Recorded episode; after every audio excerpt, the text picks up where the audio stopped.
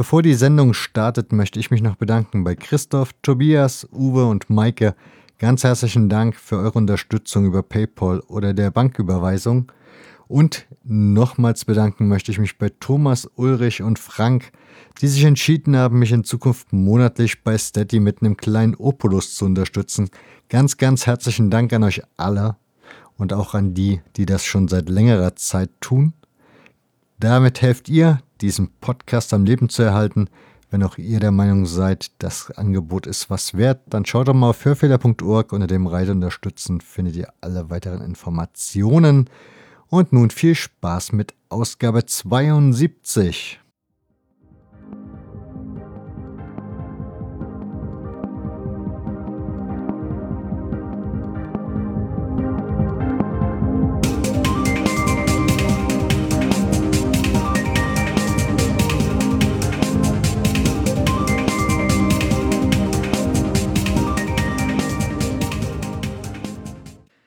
Herzlich willkommen zu einer neuen Ausgabe des Hörfehler-Podcasts. Ich begrüße in Stuttgart den Tim. Grüß dich, Tim. Hallo, grüß Gott. grüß Gott, okay. Ja, wir unterhalten uns heute über Fußball.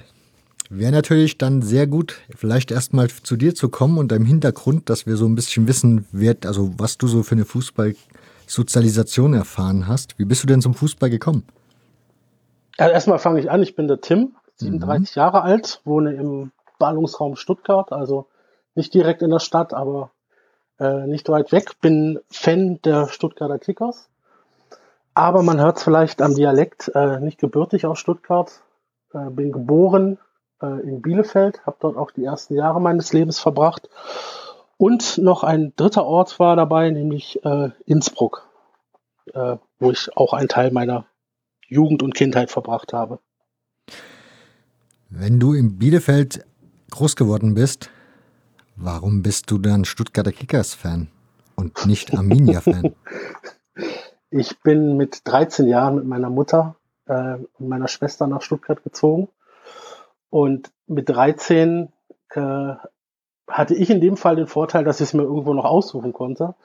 Äh, ich hatte natürlich schon irgendwo auch äh, Kontakte zu Arminia, bin auch schon äh, vor der Einschulung sogar auf der Alm gewesen. Mein ähm, äh, leiblicher Vater, der hatte eine Dauerkarte viele Jahre sogar auf der Alm, ist auch so immer viele äh, Spiele hingegangen und ich immer äh, war regelmäßig dabei.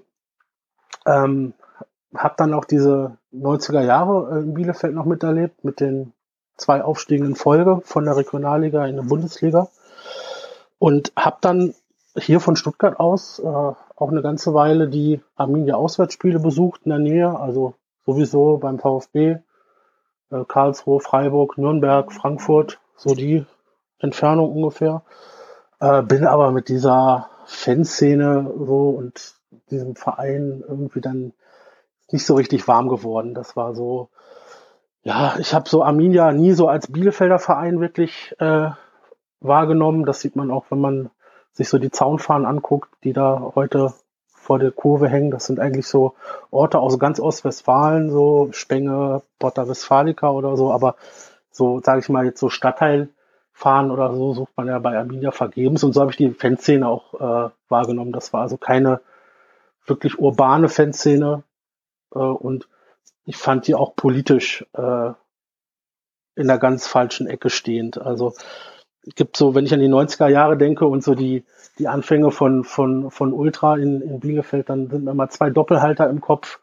Das ist einmal dieses, dieses Verkehrsschild äh, mit einem Pfeil nach links, der durchgestrichen ist, mit äh, gegen links stand da, glaube ich, drunter. Und das Ganze nochmal mit einem durchgestrichenen Cannabisblatt und gegen Drogen. Das war, also ich würde jetzt nicht sagen, dass das eine, eine knallhart rechte Szene war, aber die war schon gut konservativ so und das äh, war nicht so mein Ding. Also da, da konnte ich nicht so wirklich was mit anfangen. Das Ostwestfalen ist ja auch erzkatholisch, ne? Mm, nee, also Bielefeld überhaupt nicht. Äh, Paderborn, so die Ecke, das mhm. ist erzkatholisch. Das ist natürlich auch noch Ostwestfalen. Aber so Biele und, und äh, das Münsterland, das ist zwar nicht Ostwestfalen, ne, aber das ist direkte Nachbarschaft, das ist, das ist auch erzkatholisch, aber Bielefeld selber ist äh, total evangelisch. Also wenn du da irgendwie, da gibt's auch keinen Karneval oder so, wenn du da, äh, wenn du älter als 15 bist, sage ich mal, und verkleidet rumrennst, dann wirst du total bescheuert angeguckt. Zum Fanprojekt kommen wir ja später noch. Ich habe nämlich die Woche gelernt, dass in Paderborn das Fanprojekt von der katholischen Kirche mitgetragen wird, was wohl mhm. ziemlich einmalig ist. Mhm. sehr, sehr komisch, auf jeden Fall. Ähm, ja, kommen wir aber zurück zu dir. Bielefeld ist es dann nicht geworden. Du hast im Anklang schon erzählt, die Stuttgarter Kickers sind es geworden. Warum, mhm. warum sind die es geworden? Hätte ja auch muss, der VfB muss, sein können. Hätte, ja, gut. Äh, ich muss vielleicht erst noch mal vorgreifen. Mhm. Äh, ich bin ja auch in, in, Innsbruck. Also meine, meine Eltern, also meine, meine Mutter und meine Oma sind in den 70er Jahren nach Innsbruck ausgewandert äh, als Deutsche. Mhm. Und meine Mutter ist kurz vor meiner Geburt äh, zurückgekehrt nach Bielefeld und meine Oma ist dort geblieben, mhm. äh, 30 Jahre lang. Und ich habe also vor der Einschulung wirklich mal mehrere Monate bei meiner Oma verbracht in, in, in Innsbruck und ähm, danach ging es also wirklich jede Ferien und, und auch mal verlängertes Wochenende und so oft es ging nach Innsbruck. Und äh, bin dann dort auch recht früh mit Fußball in Kontakt gekommen in Innsbruck, mit äh, Wacker. Ähm, das Nachbarsjunge war da, der ging da öfters hin. Und das war natürlich eine sehr interessante Zeit, weil Innsbruck hat die zweitälteste Ultragruppe Österreichs, also die ältesten sind die Ultras Rapid, 1988 gegründet. Und dann kommen aber die verrückten Köpfe Innsbruck, 91. Mhm. Das heißt, äh, 91, 92, 93, die Zeit so, da war äh, tatsächlich was los in Innsbruck. Äh, währenddessen in Deutschland man ja, also gab natürlich Ausnahmen, so Fortuna Köln und so, aber weitgehend war ja in, in Deutschland in der Hinsicht noch nichts los. Und das war natürlich für mich in dem Alter, 11, 12, 13 Jahre alt, äh, eine sehr, sehr spannende Zeit da auf der, auf dem alten Tivoli-Stadion noch, auf der Nordtribüne. Äh, wenn dann plötzlich einem äh, so Papptafeln für eine Choreo in der Hand gedrückt wurden und vermummte Leute auf den Zaun steigen und Bengalos anzünden. Das gefällt einem Zwölfjährigen. Ja, aber wie, ähm, das ist natürlich so, ich habe dort äh, nicht gelebt, unbedingt, würde ich jetzt sagen, in Innsbruck und konnte dann natürlich auch keine ganz tiefe äh, Beziehung zum, zu Wacker aufbauen. Ich habe natürlich immer noch meine Innsbruck-Fahne äh, zu Hause und mein Schal und T-Shirt, Trikot und so. Aber ähm, das ist, äh, es ist eher Sympathie, sag ich mal. Äh, jetzt war deine Frage, war, wieso ich Kickers-Fan geworden bin mhm. und nicht VfB. Und da ist äh, die Geschichte eigentlich ähnlich wie in Bielefeld. Ähm, als ich hier frisch hingekommen bin, war natürlich nach Stuttgart war natürlich die erste Adresse schon der VfB. Und äh, ist ähnlich so, äh, der VfB ist, ist auch kein Stadtverein. Der, die, die Fanszene ist wahrscheinlich bedingt auch durch den Erfolg über ganz Württemberg und teilweise auch bis nach Baden hinein verteilt. Ähm, und zum, zumindest, also heute ist das vielleicht ein bisschen anders, aber in den 90ern war das auf jeden Fall so, äh, Stuttgart war da kaum jemand. So, das, und das war natürlich entsprechend ja, konservativ war die Kurve. Und äh, nach ein paar Besuchen dort habe ich dann auch festgestellt, ähnlich wie bei Arminia, das ist, äh, das ist nicht so mein Ding. Äh, ganz im Gegensatz zu den Kickers dann. Aber die Kickers, nehmen wir mal das, also so das Bild der 90er Jahre, dann würde ich mir jetzt vorstellen, okay, du hast da das Waldau-Stadion relativ, naja, spärlich besucht, sage ich jetzt mal. Ist jetzt auch sportlich nicht der ganz große Verein gewesen. Von daher, was hat dich da so fasziniert, dass es die Kickers sind? Naja, also hoch waren die Zuschauerzahlen in den 90ern ja nirgendwo. Ne? Und äh, es war, man muss sagen, fast eine der Hochzeiten der Kickers in den 90ern. Die kamen gerade aus der Bundesliga, äh, haben damals so zwischen Regionalliga und zweiter Bundesliga äh, gependelt. Da waren dann teilweise schon auch 5.000, 6.000 Zuschauer da, was für die Zeit und mit so einem anderen Feind in der Stadt äh, gar nicht so schlecht ist. Ähm, ich bin ja aber über eine ganz andere Schiene zu dem zu den Kickers gekommen, weil ähm, ich konnte, also ich, ich wusste, dass es einen Verein gibt mit diesem Namen in der Stadt. Ich konnte aber überhaupt schon mal gar nicht das Stadion lokalisieren, wo das, wo das liegt und so. Ähm, man muss ja ehrlich sagen, als 13-Jähriger schaust du ja nicht in die Regionalliga oder in der zweite Liga, sondern wenn du in der Stadt bist, wo es einen Bundesligisten gibt, dann, dann guckst du erstmal da drauf. Mhm. So, aber weil die Kickers ja damals in der zweiten Liga waren, gab es tatsächlich in meiner Klasse auch äh, also zumindest mal einen Mitschüler, der da regelmäßig hingegangen ist und der äh, regelmäßig Fanzines mitgebracht hat von den Kickers. Also die Kickers waren damals ähm, eine ziemliche Hochburg in Sachen Fanzines, so rund um die Jahrtausendwende gab es mal bis zu fünf Hefte, äh, die da bei den Kickers erschienen sind.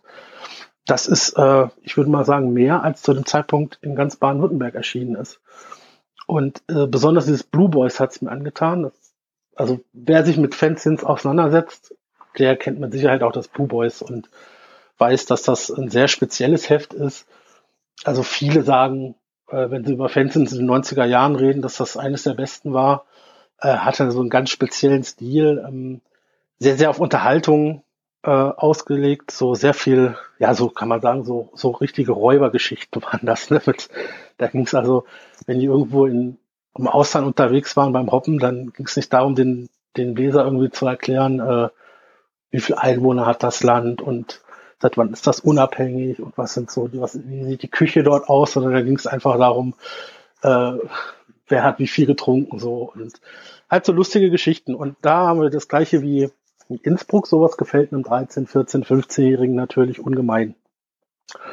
Und das wurde in meiner Klasse und insbesondere mit meinem Mitschüler, der da, der da regelmäßig hin ist, zu einer richtigen, ja, so eine Art Popkultur für uns. Ne? Also andere haben, äh, hatten irgendwie so Musikgruppen, die sie gut fanden und äh, haben sich dann ins Zimmer gesetzt und die CDs von denen angehört und wir fanden halt die, die, das Blue Boys Heft cool und die, die Typen, die da drin vorkamen. Wir kannten die, wussten gar nicht, wie die aussehen. Es waren uns da ausge, also wir waren fast schon wie Superhelden für uns und haben uns dann in, in, in, ins Zimmer gesetzt bei meinem, bei meinem Kumpel und haben die Hefte gelesen. Ne? War immer stark, wenn er, wenn er zu den Kickers ging und wieder ein neues Blue Boys mitgebracht hat. Das war wirklich wie Weihnachten. Das, das wurde echt verschlungen. Äh, auch ja, da durfte ja kein Knick reinkommen und äh, das, das, das hatte schon fast so einen heiligen Status. Das ja, heißt, du kanntest das Heft schon, bevor du überhaupt bei den Kickers am Start warst? Ich kannte das Heft schon, bevor ich eigentlich den Verein überhaupt kannte. Okay. Also ich, mir hat dieser Verein null gesagt. Äh, also ich wusste, dass der existiert. Wenn du kriegst ja auch bei Kickers waren, waren zweite Liga damals, mhm. waren im DFB-Pokal dabei. Da kriegst du ja allein durch die Auslosung kriegst du ja mit, dass, dass es diesen Verein gibt. Aber mir hat der Verein also überhaupt nichts gesagt, so was, für was der steht. Ich wusste nicht, gehen da zwei Leute hin, gehen da 200.000 hin, konnte ich überhaupt nicht einschätzen. Wir kannten nur, ich kannte nur diese Hefte und die, die haben mich unglaublich fasziniert. Und wie ist das dann so, wenn man so ein Heft gelesen hat und das einen so begeistert und man geht dann zu den Kickers, das erste Spiel? Da, ich meine, man hat doch da bestimmt Vorstellungen sich irgendwie aufgebaut mit der Zeit, oder?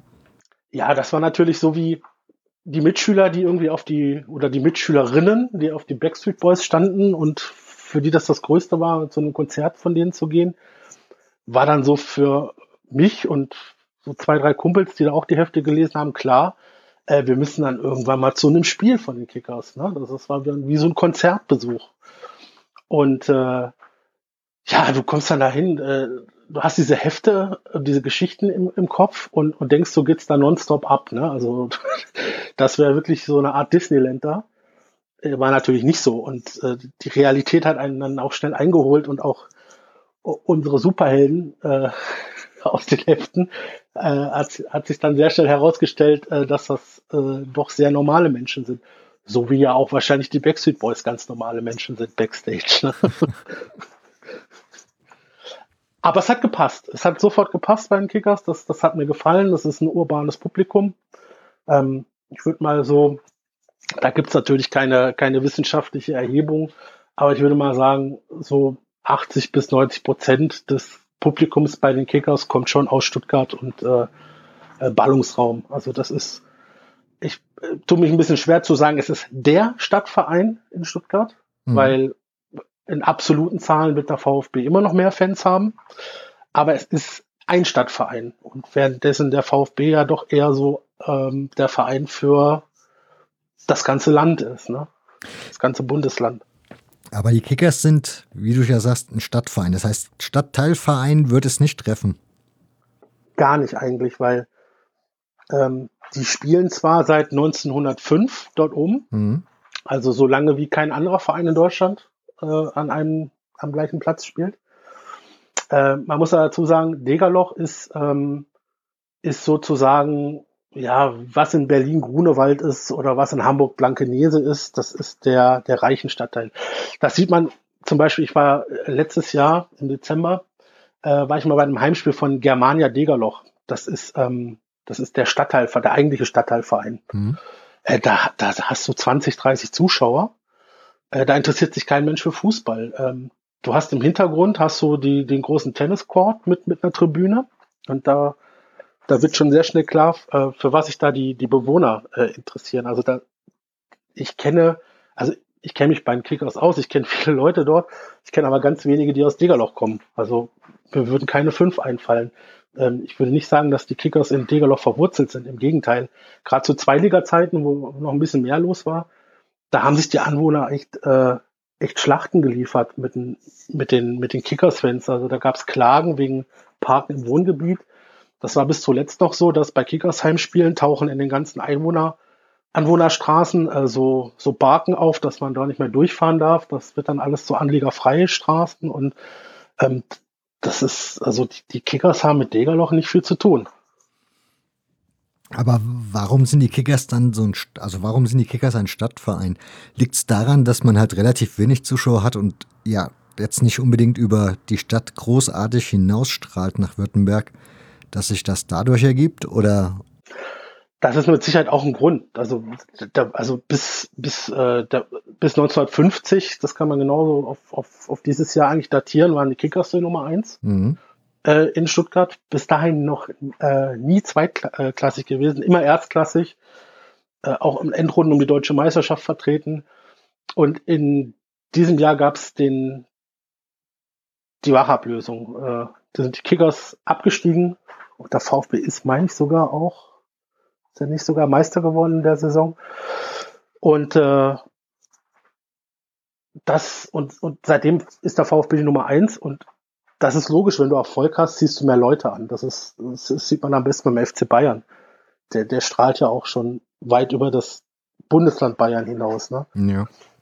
Und äh, ja, aber irgendwie haben sie halt natürlich, es gibt immer noch diese Erinnerung. Also wenn man heute noch mit Leuten redet in, in Stuttgart, das ist immer noch, auch mit Leuten, die jetzt nicht explizit Kickers-Fans sind, auch gibt es immer noch so eine Sympathie äh, mit den Kickers. Man erinnert sich immer noch daran, dass, dass die Kickers die eigentliche Nummer eins sind. Ähm, es liegt ja auch im Namen, also Kickers. Die Kickers haben sich ja auch bewusst diesen, diesen Vereinsnamen gegeben mit dem Fußball im Namen, ähm, um diesen Fußballbezug zu betonen. Ja, währenddessen ja andere Vereine in der Anfangszeit, die waren dann noch so ein bisschen am, da gab es ja in der Anfangszeit des Fußballs so ein zwischen Rugby und Fußball oder diesem Assoziationsfußball äh, so, so einen kleinen Streit, auf welche Regeln man sich da jetzt einigt. Und die Kickers haben ja schon sehr früh auf, auf Fußball gesetzt, äh, sich dann diesen Namen gegeben und auch schon sehr früh die ersten Erfolge eingefahren.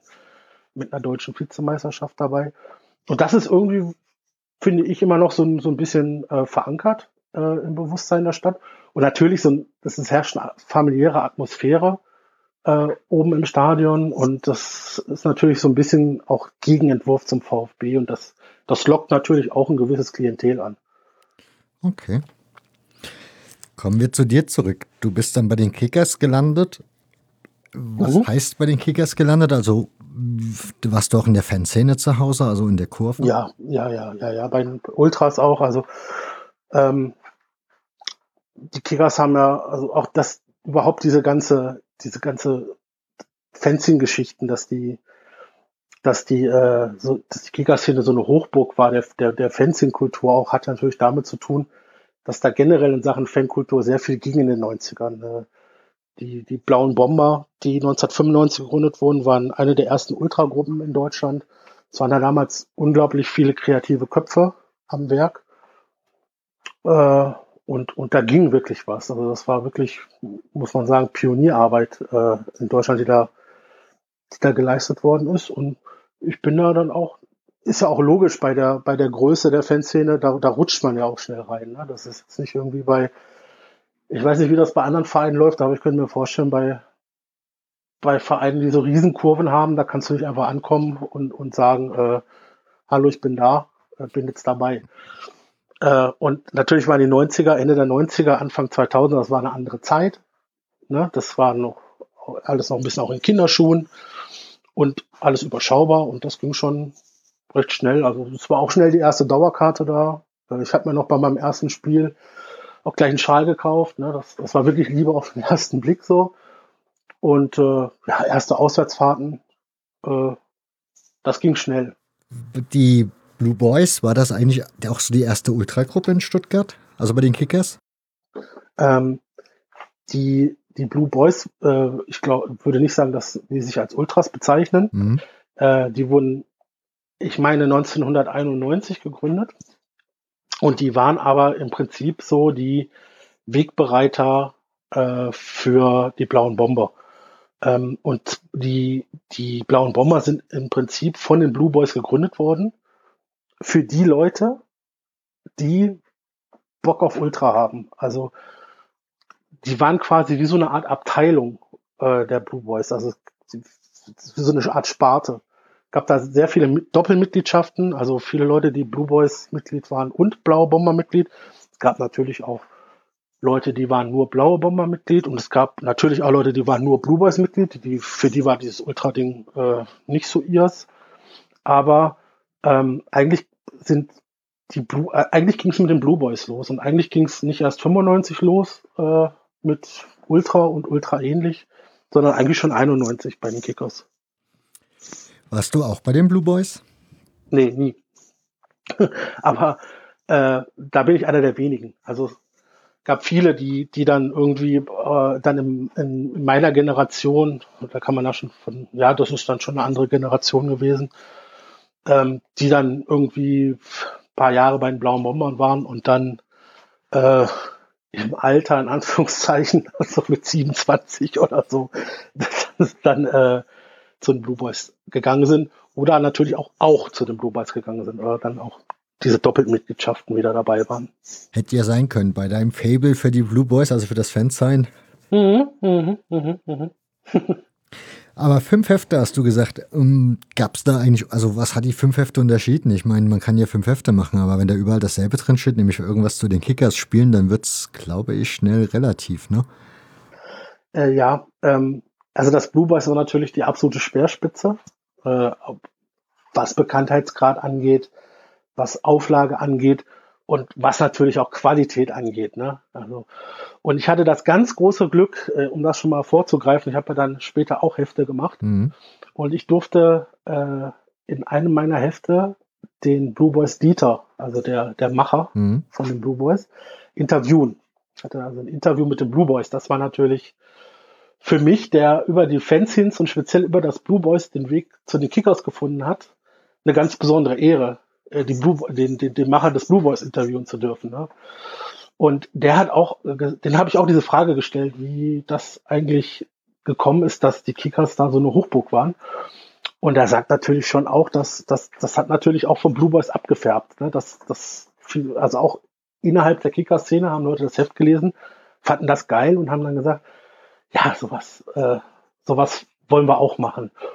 Und das hat sich natürlich dann auch vom, vom Stil her sehr, sehr an das Blue Boys angelehnt. Also weniger so Informationen über Land und Leute und mehr so Halligalli, ne? Was war das sportlich für eine Zeit, in der du bei den Kickers aktiv warst? Also, also welcher Liga hat man da gespielt?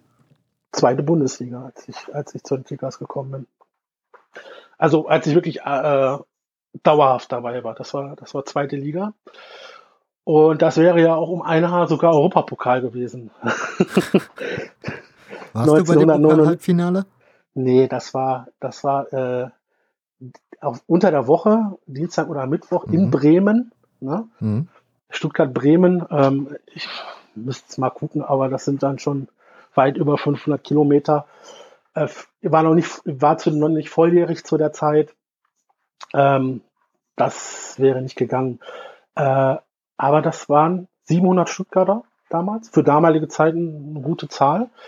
Äh, und als ich übrigens ähm, das Interview mit den Blue Boys gemacht habe, durfte ich einen Spielbericht abdrucken in meinem Heft, also eins zu eins übernehmen. Und das war der Spielbericht von diesem DFB-Pokal-Halbfinale in Bremen. Äh, vielleicht für alle Hörer, die, die da nicht so bewandert sind, warum das so ein besonderes Spiel war. Ähm, die Kicker standen im DFB-Pokal-Halbfinale und in einem anderen, also bereits ins Finale eingezogen waren, glaube ich, die Bayern, die schon über die Liga für den Europapokal qualifiziert waren. Auf jeden Fall hätte der Finaleinzug, der wäre gleichbedeutend mit dem UEFA Cup, äh, UEFA Cup Qualifikation gewesen. Und die Kickers lagen äh, bis zur 82. Minute 1 zu hinten in Bremen und machen dann in der 82. das 1 zu 1. Und dann letztendlich haben sie 2-1 verloren, äh, aber man sagt sich natürlich so, gewissermaßen acht Minuten vor Schluss standen wir mit einem Fuß im Europapokal. Ne? ja, ich kann mich an das Spiel noch erinnern. Ich, also ich weiß, dass ich es im Fernsehen gesehen habe. Und mhm. habe noch so ein paar, paar Szenen im Kopf, aber auch nicht mehr wirklich viel. Aber das war die Zeit, als man halt noch nicht so viel Fußball im Fernsehen hatte. Von daher prägt nee. sich das dann vielleicht sowas besser ein. Ja, und das war natürlich, das, dieses Spiel war natürlich schon so, äh, wenn du jetzt mal so die, die letzten 25 Jahre nimmst, war das schon eines der ganz großen Highlights, wahrscheinlich sogar in den letzten 40 Jahren. Gut, war natürlich noch die Bundesliga-Zeit dabei und vor allem das DFB-Pokalfinale 87 gegen HSV. Mhm. Da waren die Kickers auch wieder ganz kurz vom Europapokal, führten ja sogar 1 zu 0. Äh, aber ja, das ist halt auch typisch Kickers, äh, der Misserfolg. Das ist Teil der Vereins-DNA. Äh, das ist wirklich teilweise schon so, dass es äh, schon als Kult wahrgenommen wird, dass die Kickers in entscheidenden Momenten sportlich immer versagen. Ne? Bis zuletzt jetzt bei der, äh, bei der Oberliga-Relegation, dass sie da zweimal unentschieden spielen, also nicht verlieren und äh, trotzdem nicht aufsteigen in Alzenau. Kommen wir mal zu deiner Rolle in der Kickers-Fanszene zurück. Wie gesagt, mhm. du hast ja schon erwähnt, dass du ein Fansign gemacht hast. Mhm. Mhm. Ja, für mich war das so wie, wie für die anderen Heftemacher auch klar, äh, ich brauche auch ein Heft. Ich muss auch ein Heft machen. Äh, ich hatte zwar damals, als ich da frisch reingekommen bin in die Fanszene, auch eigentlich überhaupt nichts, über was ich berichten könnte, aber ich wollte ein Heft machen. Ne? Mhm. Auf, insbesondere, weil ich ja auch über diese Hefteschiene äh, zu dem, in die Fanszene gekommen bin. Und äh, das habe ich dann auch gemacht. Äh, ähm, es waren damals, gab es drei, vier äh, Mitschüler in meiner Klasse, die auch zu den Kickers sind und wir haben das Heft zusammen gemacht. Ich habe zwar 80 Prozent der, der Berichte habe ich geschrieben und das Layout gemacht und so. Ähm, aber wir haben uns, also wir haben von Heimspielen berichtet. Es war dann, glaube ich, meine Auswärtsfahrt dabei. Und dann haben wir wirklich allen möglichen Blödsinn dort Berichte geschrieben, bloß dass wir äh, Berichte schreiben können. Ich habe mal einen Bericht geschrieben über den Heiligabend-Gottesdienst in der Kirche. Äh, mit der Überschrift irgendwie evangelisch gegen katholisch 3 zu 1 oder so und habe dann äh, Dauersupport äh, beim beim beim äh, ihr Kinderlein Comet, gute Mitmachquote, äh, Gesangsbuch als als Fanzine und so und äh, so ein Zeug stand da halt drin. Ne? Hat äh, das hatte das hatte eine Auflage von nicht mal 20. Mhm. Ja, das konnte man noch zu Hause einfach 20 Mal aus dem Drucker rauslassen wurde zur Hälfte etwa in der, in der, im Klassenzimmer verteilt und die andere Hälfte bei Leuten, die man so kannte aus dem Blog. Ähm, ich hätte zum Beispiel zum damaligen Zeitpunkt äh, niemals das Heft einen von den Blue Boys oder von bekannteren Leuten dort äh, in die Hand gedrückt. Also wir waren uns schon im Klaren darüber, dass das nichts Tolles ist, was wir da auf den Markt bringen. Aber wir wollten halt ein Heft machen. Ne?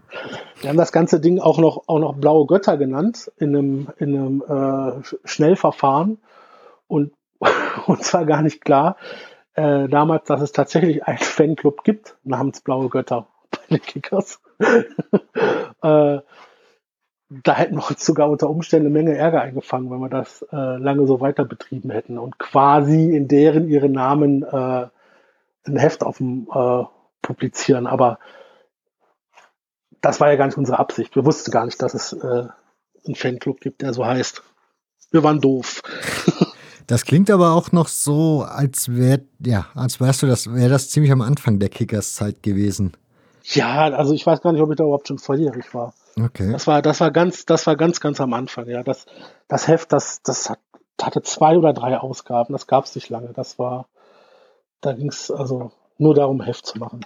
Was mich interessiert. Aber das nächste, ja. Was mich interessiert hatte, ist, du hast ja vor uns erzählt, in Innsbruck hast du schon Papptafeln und Bengalos kennengelernt. Mhm, mhm. Und wenn, welche Zeit sind wir jetzt gewesen bei dem Heft? Äh, Jahrtausendwende. Da, Also so rund ums Jahr 2000. okay. Na gut, da dürfte in Stuttgart dann auch schon eine Papptafel und Choreo bekannt gewesen sein. Ja, ne? ja, natürlich, natürlich. Äh, damals gab es noch die Match Live. Mhm. Kennst du bestimmt auch noch? Ja. Und äh, die hatten, glaube ich, die hatten immer so eine Aktion des Jahres gewählt. Äh, und da haben aber die Kickers gewonnen. Ich glaube 1997 war das. Aufstieg in die zweite Bundesliga, so um den Dreh. Äh, da hatten die auch eine Papptafel-Choreo. Mhm. Da war die, die Gegengerade äh, oben auf, auf, auf der Waldau noch unüberdacht. Und da gab es auch so eine, so eine mit Papp oder Zetteln, so eine Choreo mit, mit ein bisschen Pyro und so. Und das war damals zur Aktion des Jahres gewählt worden. Also es gab sowas auch schon äh, Mitte, Ende der 90er bei den Kickers, ja. Wie bist du in diese, ja, in diese Entwicklung reingekommen? Also ich nehme an, du wirst ja irgendwann dich dann auch ultratechnisch engagiert haben. Ja, ich war dann auch Blaue Bomber-Mitglied, recht früh, habe dann, damals war das noch so schön, meinen Mitgliedsausweis bekommen, einlaminiert äh, und war dann auch äh, ein paar Jahre Mitglied bei den Blauen Bombern, ja. Es gab in dieser Anfangszeit kam ihr irgendwann so das Blickfang Ultra auf und dann kam so die Diskussion, also da konnte man immer so diese Diskussion drin lesen, wie Gruppen sich so organisieren, wie Mhm. das woanders Mhm. gemacht wird, was sinnvoll ist, was vielleicht nicht sinnvoll ist. Und viele Gruppen haben immer so dieses geschlossene Mitgliedersystem gehabt, sprich man musste sich da Anerkennung erarbeiten, damit man dann auch Mhm. Mitglied werden durfte. War da, habt ihr da auch so Diskussionen innerhalb eurer Gruppe geführt, wie ihr das so handhaben wollt? Nee, also erstens mal hatten, ja gut, die, schon die Größe, aber ähm, die, die Kickers als, als, als Fanszene an sich und auch die, die Blauen Bomber und auch die anderen Ultragruppen, die dann gefolgt sind, die hatten eigentlich nie so den Charakter, dass sie da irgendwelche Stuhlkreise bilden und äh, dann philosophische Diskussionen führen. Das, das waren immer eher so, so Macher. Das ist natürlich auch was, ähm, was ich heute kritisiere, weswegen ich heute auch nicht mehr dabei bin, dass man da schlecht reflektiert, meiner Meinung nach, äh, das vorhandene Potenzial einfach nicht nutzt. Aber damals war, du wurdest angesprochen, willst du dabei sein? Natürlich willst du dabei sein. Wartest ja eigentlich schon darauf, dass man dich anspricht. Und dann hast du den, äh, den, den Mitgliedsausweis gekriegt. Und den hast du natürlich auch ganz stolz im Portemonnaie getragen. Und zwar äh, meistens so in dem Fach äh, mit dieser Klarsichtfolie dahinter, wo der Ausweis eigentlich äh, reinkommt. Wenn du das Portemonnaie aufmachst, dass man sofort den Ausweis sieht. Ne? Wo das Bild der Freundin normalerweise sein sollte. Normalerweise, ja. da war dann aber dieser orangene natürlich, orangene äh, äh, blaue Bomber Ausweis. Das ist orange kommt ja daher, ich meine, heute machen das viele, insbesondere in Frankfurt, in Dresden, aber äh, das kommt daher, dass, dass man bei den Kickers schon in Anfang der 90er, Mitte der 90er die Bomberjacken umgedreht hat. Hm. Daher auch der Name Blaue Bomber und hat äh, nutzt die Farbe Orange statt Blau. Ah, okay. Wie, Also wer hat's erfunden? und wie bist du dann, also du hast jetzt erzählt, bei den blauen Bombern warst du aktiv, aber du hast ja schon Mhm. erwähnt, dass es Ich- weitere Gruppen gab. Was, Ja, ich muss noch mal dazwischen schieben. Ja. Es, es gab dann ja noch ein zweites Heft, was ich gemacht habe, das dann schon ein bisschen ernsthafter wurde. Mhm. Das hieß äh, Sinnloses Zeug.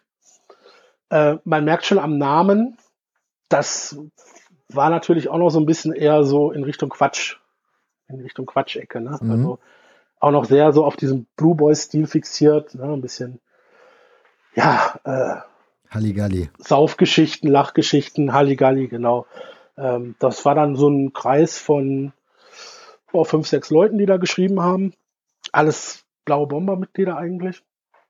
War aber jetzt nicht das offizielle Heft der Blauen Bomber, sondern das waren halt Leute, die bei den Blauen Bombern sind und die dann halt Kickers Auswärtsspieler, ich glaube Heimspieler. Ne, Heimspiele haben wir, haben wir keine Berichte reingemacht, weil das Blue Boys auch keine Kickers Heimspiele drin hatte. Deswegen haben, wie gesagt, machen wir natürlich auch keine Kickers Heimspiele da rein. Äh, und natürlich so die ersten, die ersten Hopping-Touren und so waren da drin. Und äh, das, das Heft, das gab es, glaube ich, drei, vier Ausgaben. Das war dann so der Zeitraum, äh, ich würde mal sagen, so 2002 bis 2004, dass es dieses Heft gab. Ja. Okay. Und dann kam das Jahr 2006. Wenn du das schon so erwähnst, was kommt dann im Jahr 2006? Ähm, die äh, Fußball-Weltmeisterschaft mhm. im eigenen Land. Und damit eingehend natürlich eine große Stadionverbotswelle mhm. in Deutschland, äh, die unter anderem auch mich getroffen hatte. Ähm, hab dann für, also ich will jetzt heute gar nicht sagen, dass ich, äh, also ich war kein, kein, kein Unschuldsengel damals, kein, kein, äh, kein, kein braves Lämmchen, ganz, ganz gewiss nicht. Aber mir hat man etwas vorgeworfen, äh, worüber wirklich jeder äh, sich eigentlich totlachen muss, wenn er das hört in Bezug auf meiner Person. Nämlich, dass ich bei einem, bei einem Auswärtsspiel im Zug, also wohlgemerkt, nicht im, im, äh, im Stadion, sondern im Zug, einen Hitlergruß gezeigt hätte. Mhm. Äh, und zwar waren das drei Personen, die das gemacht hätten. Äh, zufälligerweise alle drei Mitglieder bei den Blauen Bombern. Und zufälligerweise alle drei diejenigen, denen man über die man gesagt hat, das sind so die Führungspersonen. Und die haben alle die vollen fünf Jahre bekommen. Also damals die, äh, die, die, die, die Höchstdauer. Ich glaube, inzwischen liegt sie bei drei. Zwischendrin lag sie zumindest mal bei drei. Mhm. Bin da gar nicht äh, auf dem neuesten Stand. Aber damals war fünf Jahre das, das Höchstmögliche, was man vergeben konnte. Und ähm, die haben wir drei alle bekommen, die fünf Jahre. Äh, und zwar vom eigenen Verein ausgesprochen, also von den Kickers. Ich wollte gerade fragen, wer hat denn da, ich meine, wenn man das, wenn das im Zug vorgefallen wäre, mhm. wer hätte das denn, also der saß da die Polizei nebendran, hat das gefilmt oder? Nee, gar nicht. Also es war keine, also das war das Auswärtsspiel in, in Hoffenheim. Also auch kleiner, lustig, ne, dass die Kickers mit Hoffenheim mal in einer Liga waren. Äh, und das war auf der Rückfahrt wohl. Es war da keine, ich meine, das war das Jahr 2006, da, da hatte man das noch nicht so, dass da, wie heute, dass da, dass da Mordspolizei mit im Zug dabei ist. Es war auf jeden Fall, ich meine mich daran erinnern, zu erinnern, dass, dass äh, keine, keine Polizei, äh, eine uniformierte Polizei mit drin war. Die, die Zivilpolizisten saßen, glaube ich, auch woanders. Äh, ich habe es ja auch gar nicht gemacht. Äh, ich weiß nicht, wer mich da bei und zu welchem Zeitpunkt hätte gesehen haben sollen. Aber es, es hieß wohl, der Tipp wäre innerhalb der eigenen Fanszene, aus der eigenen Fanszene gekommen. Und äh, das war's dann auch. Das musste man ja nicht weiter begründen. Ne? Man muss ja Staatenverbote. Das ist ja gilt ja quasi wie, wenn du jetzt sagst, du möchtest, dass die und die Person nicht mehr bei dir äh, nach Hause in die Wohnung kommt. Mhm. Das musst du ja auch nicht begründen, sondern du kannst einfach sagen, du hast jetzt Hausverbot bei mir. Und äh, so war das damals auch. Und nur wenn ein, ein Fußballverein aus den oberen drei Ligen sagt, äh, du hast Hausverbot, gilt das Hausverbot nicht nur für seine eigene Wohnung, sondern auch für die Stadien der, der, der ersten, zweiten und dritten Liga damals. Also erste, zweite Regionalliga. Die dritte gab es ja noch nicht. Mhm. Und äh, ja, also ich war natürlich, erstens natürlich, was ich zuerst nicht verstanden habe, wieso habe ich im Zug etwas gemacht und bekomme dafür ein Stadionverbot? Ist das nicht irgendwo dann schon Privatsache, ne? Dann natürlich der eigene Verein spricht das aus. Und dann drittens, er macht sich nicht mehr die Mühe, äh, irgendwas Plausibles sich auszudenken, was du gemacht hast, sondern wirklich so ein, so ein Zeug, ne? So ein, also, wo du politisch eigentlich auf der anderen Seite stehst, äh, sagen die dann zu dir, du hast einen Hitlergruß gemacht, ne? Also, das, das, da verlierst du den Glauben. Jetzt mal naiv gefragt, jeder Verein hat ja so seine Organisation oder Strukturen, dass man mit Verantwortlichen reden kann oder irgendwie Vermittler findet. Gab es damals nicht. Ich, ich, mich, ich gab, es gab auch keine Anhörung. Es gab einen Brief. Ne? Mhm. Brief vom Verein. Ich dachte irgendwie wieder Werbung für eine neue Dauerkarte oder so, weißt du? Ist, eigentlich ist das schön, wenn du Post vom eigenen Verein kriegst. Machst den auf und dann steht da irgendwie Datum 2011. dürfen sie äh, wieder ins Stadion. Und äh, da gab es keine Anhörung, da gab es äh, keine Möglichkeit, also es, es hat mich, man hat mich nicht mal gefragt, ne, oder meine Meinung oder irgendwas, sondern zack, Stadionverbot, tschüss.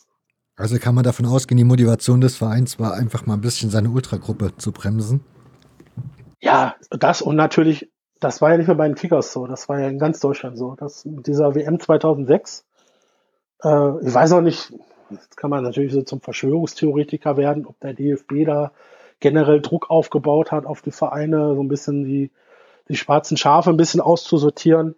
Ähm, ich verstehe auch nicht mit welcher Intention. Also wenn, äh, es war ja dann die WM in Stuttgart, gab es ja auch mehrere Spiele, mhm. unter anderem war England ja in, in der Stadt. Äh, selbst wenn ich nicht ins Stadion darf, man, ich, ich war da trotzdem in der Stadt und habe mir die Sachen angeguckt, was, was, was bringt da ein Stadionverbot? Ne? Das ist, es würde ja auch, wenn es knallt bei einer WM, äh, niemals im Stadion knallen, sondern dann, dann knallt es irgendwie davor und ja, es war Blödsinn. Ne? Das ist total, äh, hat überhaupt nichts gebracht. Das war eine total blödsinnige Aktion, dieses diese, also nicht nur bei mir, nicht nur bei den Kickers, sondern generell diese, diese unglaubliche Stadionverbotswelle, die da 2006 äh, losgerollt ist. Die natürlich auch sehr viel Vertrauen zerstört hat auf, auf Seiten der Ultras. Klar.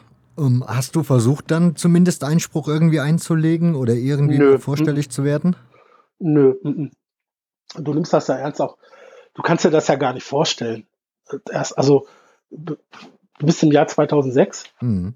Du, du äh, dein, dein, dein Alltag besteht seit Jahren darin, äh, aufs Wochenende hinzufiebern, äh, ins Stadion zu gehen. Unter der Woche machst du auch irgendwas mit Gruppenmitgliedern, äh, beschäftigst dich mit irgendwelchen Aktionen oder irgendwas. Äh, und dann heißt es auf einmal, ja, du darfst jetzt fünf Jahre nicht mehr ins Stadion. 2011 darfst du wieder. Das kannst du ja gar nicht greifen. Das versteht was. Das versteht man im Moment ja auch gar nicht, was das bedeutet. So. Das kommt dann erst so mit der Zeit, ne, mit den, mit den Jahren. Das, äh, dass so, dass so, dass du dich dann da irgendwo auch entfremdest von deinem Verein. Ja, das wäre jetzt das klar, aber ich hätte jetzt gedacht, dass man irgendwie, klar, ich meine, in dem Moment, wo du den Briefkasten aufmachst, das in der Hand hältst, gibt dir das erstmal eins mit dem Hammer. Aber dass du dann irgendwie nach so ein paar Wochen oder ein paar Monaten dann sagst, so, und jetzt gehe ich mal zum Verein und frag mal nach. Ja, was willst du da machen? also die, die, die, ja. Als ob die das zurücknehmen. Ja, man hätte es ja mal versuchen können, keine Ahnung. Ja, ja. Okay, das heißt, du hattest dann, du bist dann also erstmal nicht mehr zu den Kickers-Spielen gekommen. Ähm, wir hatten äh, sowieso im Jahr 2006 eine neue Gruppe gegründet mit ein paar Leuten, die mit den blauen Bombern unzufrieden waren und mit der mit der äh, ganzen Entwicklung von dem Blog, mhm. von dem Fanblog. Und äh, es Leute, also das war keine große Gruppe. Und dann kam noch hinzu, dass dann im Nachgang auch noch Leute aus dieser Gruppe auch noch Stadionverbot bekommen haben. Äh, das heißt, diese Gruppe, diese neu gegründete Gruppe war bei den Kickers nicht ein einziges Mal im Stadion präsent.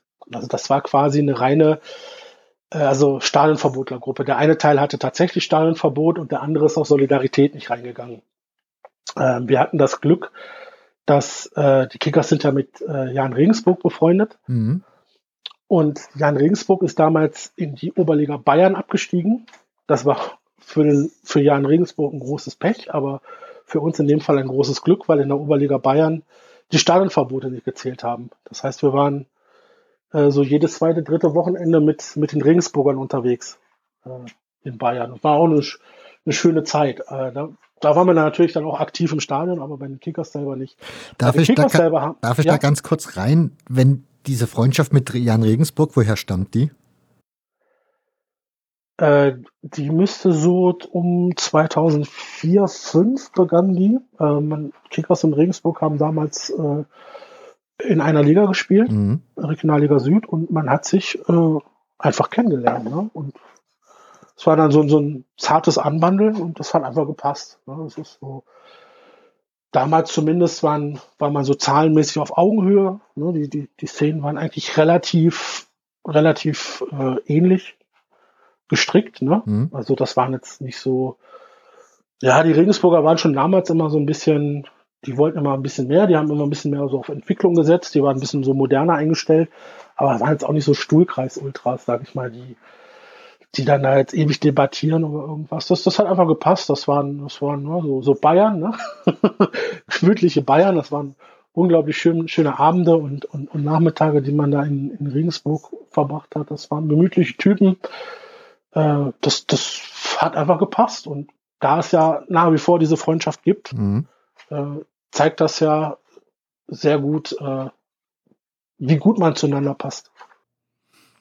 Okay, so jetzt wieder zurück zu den Kickers, mhm. also zu deinem mhm. Stadionverbot und was du gerade erzählt mhm. hattest. Du warst, glaube ich, bei den Auswärtsspielen.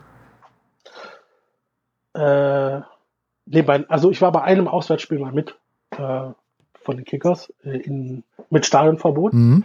Äh, in Weiden war das natürlich auch so mit der trostloseste Gegner, den man sich da raussuchen kann. Und ich war der einzige Stadionverbotler auch noch, äh, der da mit war. Und das ist einfach so, äh, du bist da mehr oder weniger auf einem Dorfsportplatz. Und dann gibt es irgendwo eine imaginäre Linie, die das Stadiongelände darstellt. Und alle anderen dürfen über diese Linie gehen und du musst davor stehen bleiben. Dann schießt du da irgendwo auf dem Feld, sozusagen, auf dem Kartoffelacker. Mhm. Äh, und stehst dann 90 Minuten oder sagen wir mal mit Halbzeitpause 120 Minuten draußen und ja, was willst du da draußen? Klar kommt immer einer an den Zaun ran, redet mit dir, bringt dir ein Bier raus und so, aber äh, ja, ich empfand das als witzlos so. Ne? Das ist, das war irgendwie auch so eine, ja, nicht eine Schmach, aber äh, kam mir da irgendwie blöd vor, ne? Mhm. Bleibst du davor stehen, die, die, da stehen dann die ganze Zeit drei Ordner neben dir, du bist da alleine, ne? Äh, haben dich im Auge, da kommst du ja nicht, also was, was soll das, ne? Also da habe ich dann für mich den Schluss gefasst, ähm, dass das ist nicht mein Weg. Das machen viele Stadionverbotler in Deutschland und das macht irgendwie auch Sinn, mit, wenn du mit mehreren äh, Staaten, wenn du mehrere Stadionverbotler unterwegs sind und das macht dann auch Sinn, wenn ich mal, wenn du zum Beispiel jetzt von einem Bundesliga-Verein Fan bist und in Stadionnähe ist eine Kneipe, in der du das Spiel am Fernsehen angucken kannst. Aber für mich hat es das, also für meinen Verein, für die Situation hat das einfach nicht gepasst. Das war einfach nicht mein Ding. Aber trotzdem haben wir als Gruppe gesagt, eben weil wir uns ja auch noch als, als, als äh, Stadionverbotlergruppe begriffen haben, dass wir schon was machen müssen in der Hinsicht, ne? Dass wir da schon, äh, wenn wir sind, du hast ja irgendwie als, als Ultragruppe auch irgendwie suchst du auch irgendwie nach einem Output, ne? Mhm. Das ist ja jetzt nicht irgendwie so ein, einfach nur eine Stammtischrunde, die sich irgendwo trifft und Bierchen trinkt und, und, und äh, über, übers Leben labert, sondern du willst ja irgendwas machen. Und dann haben wir uns verschiedene Aktionen einfallen lassen und haben unter anderem diesen, diesen äh, Tag der Stadionverbote ins, ins äh, Leben gerufen. Und zwar haben wir immer, wenn die Kickers ein Heimspiel hatten, im Vorfeld äh, den, die Ultragruppe vom, vom Gastverein angeschrieben und haben gesagt, äh, so, wir sind hier die, die Stadionverbotler von den Kickers und wir würden gerne eure Stadionverbotler einladen, mit uns zusammen das Spiel zu gucken. Äh, bei den Kickers ist ja dieser, dieser spezielle Fall, dass, dass äh, direkt neben dem Stadion der Fernsehturm steht. Mhm. Der erste der Welt, der älteste der Welt. Okay. Neben, dem, neben dem ältesten Stadion Deutschlands. und äh, man hat von der Besucherplattform oben, ähm, kann man mit dem Fahrstuhl hochfahren, einen hervorragenden Blick aufs Spielfeld. Äh, und für die Gastvereine ist noch der, der kleine Bonus dabei, dass der Gästeblock nicht überdacht ist mhm. und dass man von oben die Gesänge des, des Gastvereins hört. Also Heimblock hört man nicht, aber den Gastblock hört man. Und das natürlich schon äh, interessant gewesen für die, für die Gastvereine. Und, und ging, uns ging es einfach darum, erstens mal so Solidarität unter Staatenverbotlern und dass man einfach auch so ein, so ein Zeichen setzt, ähm, nur weil wir Staatenverbotler sind, sind wir nicht irgendwelche Triebtäter, die sich die ganze Zeit irgendwie rumprügeln müssen oder so, sondern wir sind auch ganz vernünftige Leute, die dieses Staatenverbot unter Umständen sogar ungerechtfertigt getroffen hat und wir sind imstande, äh, das Spiel zusammen ganz friedlich oben vom, vom Fernsehturm aus angucken zu können. Und äh, das hat auch einige Male äh, sehr, sehr gut funktioniert. Äh, ganz legendär war ein Heimspiel gegen Union Berlin. Äh, das war unter der Woche oder am Freitagabend, weiß ich nicht mehr. Es war auf jeden Fall ein Flutlichtspiel. Und wir haben die, die, die Unioner angehauen und ich gesagt, ja, ja, das hatte sich dann natürlich mittlerweile auch rumgesprochen beim Kickers, da kannst du mit den Steinverbotlern auf den Fernsehturm hoch. Mhm. Und äh, die kamen dann bisschen verspätet an. Berlin-Stuttgart ist natürlich auch so eine, so eine Strecke. Und die kamen dann irgendwie zur zehnten Minute an, so um den Dreh. Ähm, der Bus kommt an, 50 Mann steigen aus und 50 Mann laufen auf den Fernsehturm zu, wo wir zu dritt, zu viert standen. Und erstmal dachten, oh, jetzt, äh, so war das nicht gedacht, ne? Eigentlich hier ganz friedlich mit den Jungs was machen. Ja, und dann haben die nur so uns kamen zu uns hin und sagten, ja, ihr seid hier die Stuttgarter oder was? Ja. Ja, wir wollten nur mal gucken, ob das hier alles in Ordnung ist, ob das keine Falle ist. Hier, das sind unsere beiden Sternverbotler, die holen wir nach dem Spiel ab, viel Spaß. Und sind dann ins Stadion gegangen. Und das war dann die, die beiden Jungs da aus Berlin, das war, das war echt großartig. Die hatten Berliner Buletten dabei, äh, Berliner Schnaps, so Berliner Luft. Äh, Bierchen hatten wir dabei und sind dann hochgefahren. Und wir hatten an dem Abend auch noch den, den Fall, dass eine, dass eine Nebeldecke zwischen Aussichtsplattform und Stadion lag. Man hat nichts gesehen. Man hat, glaube drei Minuten vom Spiel haben wir gesehen und ansonsten haben wir auf so eine weiße Wand geguckt. Wir waren noch die einzigen da oben auf der Plattform, weil äh, wer geht da bei Nebel hoch, ne? Mhm. Und äh, haben wir zwar die Gesänge von Union gehört, aber das war trotzdem 90 Minuten da oben oder fast 90 Minuten äh, mit, schön mit, mit Berliner Buletten eingetrunken, schöne Gespräche. Äh, das, das waren immer ganz, generell immer eine, eine wunderschöne Zeit, aber gerade mit den Unionern da oben, das war, das war richtig genial. Aber das ist ja auch ein Zustand, ich meine, das ist ja dann vielleicht ganz nett, Leute kennenzulernen, aber ohne Fußball ist alles nix, oder? Äh, ja, aber du hast ja keine Wahl. Also äh, du musst ja eh dieses abwarten, bis das Stadionverbot abläuft. Ähm, ist, ich finde, es ist immer noch besser, als wenn du jetzt unten vom, vom, vom Zaun stehst. Mhm und, äh, und, und, und gar nichts siehst. Ne? Wenn, damals wussten viele das ja auch gar nicht mit dem, mit dem Fernsehturm. Das ist, bei den Kickers war das schon immer so ein Geheimtipp. Ne? Das war auch äh, immer ein bisschen billiger. Also der, damals war das, weiß nicht, wie es heute ist, damals kostete das fünf Euro, mhm. mit, dem, mit dem Fahrstuhl da hochzufahren. Kannst dann so lange auf der Plattform bleiben, wie du willst. Und das ist immer noch ein paar Euro billiger als der Eintritt ins Stadion. Und es gab immer ein paar Leute, die sich äh, die Kickersheim-Spiele von da oben angeguckt haben. Ähm, und die, als, wie willst du das als Unioner wissen? Ne? Das, dass du überhaupt da hoch kann, dass du da ewig bleiben kannst, dass man da von dort das, das Spiel gut sehen kann. Uns ging es natürlich auch so ein bisschen darum, diese, also uns ging es nicht darum, da Leute kennenzulernen oder vielleicht irgendwelche Freundschaften zu bilden, sondern uns ging es erster Linie darum, Solidarität zu zeigen ähm, und auch ein bisschen diese Idee bekannt zu machen. Ich meine, heute ist das in der Zwischen nicht mehr, weil die Kickers in der Oberliga spielen und sie sie nicht auf Vereine treffen, mit die die Stadionverbotler haben. Aber in der Regionalliga und in der dritten Liga war das noch so, dass ich das so weit rumgesprochen hatte, dass die, dass die Stadionverbotler vom Gastverein dann ganz unabhängig von uns da hochgegangen sind und das Spiel geguckt haben. Das ist ja auch vollkommen okay. Mhm. Ich glaube, Dresden war das mal, die haben sogar eine Zaunfahne da oben aufgehangen. Also irgendeiner hat da, oder war das Rostock? Ich weiß nicht mehr. Irgendeiner hat da sogar mal eine, da haben die Stadionverbotler sogar eine Zaunfahne und eine Besucherplattform aufgehangen. Aber ist das nicht irgendwie entfremdet einen das nicht trotzdem vom Verein? Ja, unglaublich, unglaublich. Ähm, deswegen hatte ich dann ja auch, äh, äh, ja, also sowieso die, ich meine, wir haben das mit den Sternverbotern, das haben wir ein, zwei Jahre gemacht. Dann hat die, dann hat die Gruppe im Prinzip auch aufgehört zu existieren, weil wenn du nicht im Stadion präsent bist, äh, du hast ja auch gar keinen Zulauf. Ne? Es kommt ja niemand hin und sagt, boah, ich möchte gern draußen stehen. Ne? Sondern die gehen natürlich zu den Gruppen, die im Stadion präsent sind. Und ja, für uns war das der richtige Weg damals, aber wir haben ja natürlich auch einsehen müssen, ähm, dass das Ding so keine Zukunft hat. Und man hat uns das natürlich bei den blauen Bombern auch sehr krumm genommen, dass wir uns da abgespalten haben. Äh, und dann wollten wir da eigentlich auch so ein bisschen die Gräben dann zuschütten. Also und so ein bisschen die Wogen glätten und äh, haben dann diese Gruppe nicht fortgeführt. Äh, aber trotzdem, also dann so nach drei Jahren Stadionverbot, ähm, ja. Du hast ich aber. Ich kann dazu sagen, ich habe nach drei Jahren habe ich einen Antrag gestellt mhm. beim, beim, Verein, ob mein Stadionverbot aufgehoben wird. Weil zu diesem Zeitpunkt, das war dann 2009, äh, lag die Höchstdauer für Stadionverbot inzwischen bei drei Jahren. Diese drei Jahre hatte ich abgesessen. Mhm. Bin in diesen drei Jahren nie aufgefallen, negativ. Uh, und bei den anderen beiden, also wir haben ja, waren ja damals drei Leute, die dieses Stadionverbot bekommen haben, äh, bei denen wurde das aufgehoben vom Verein.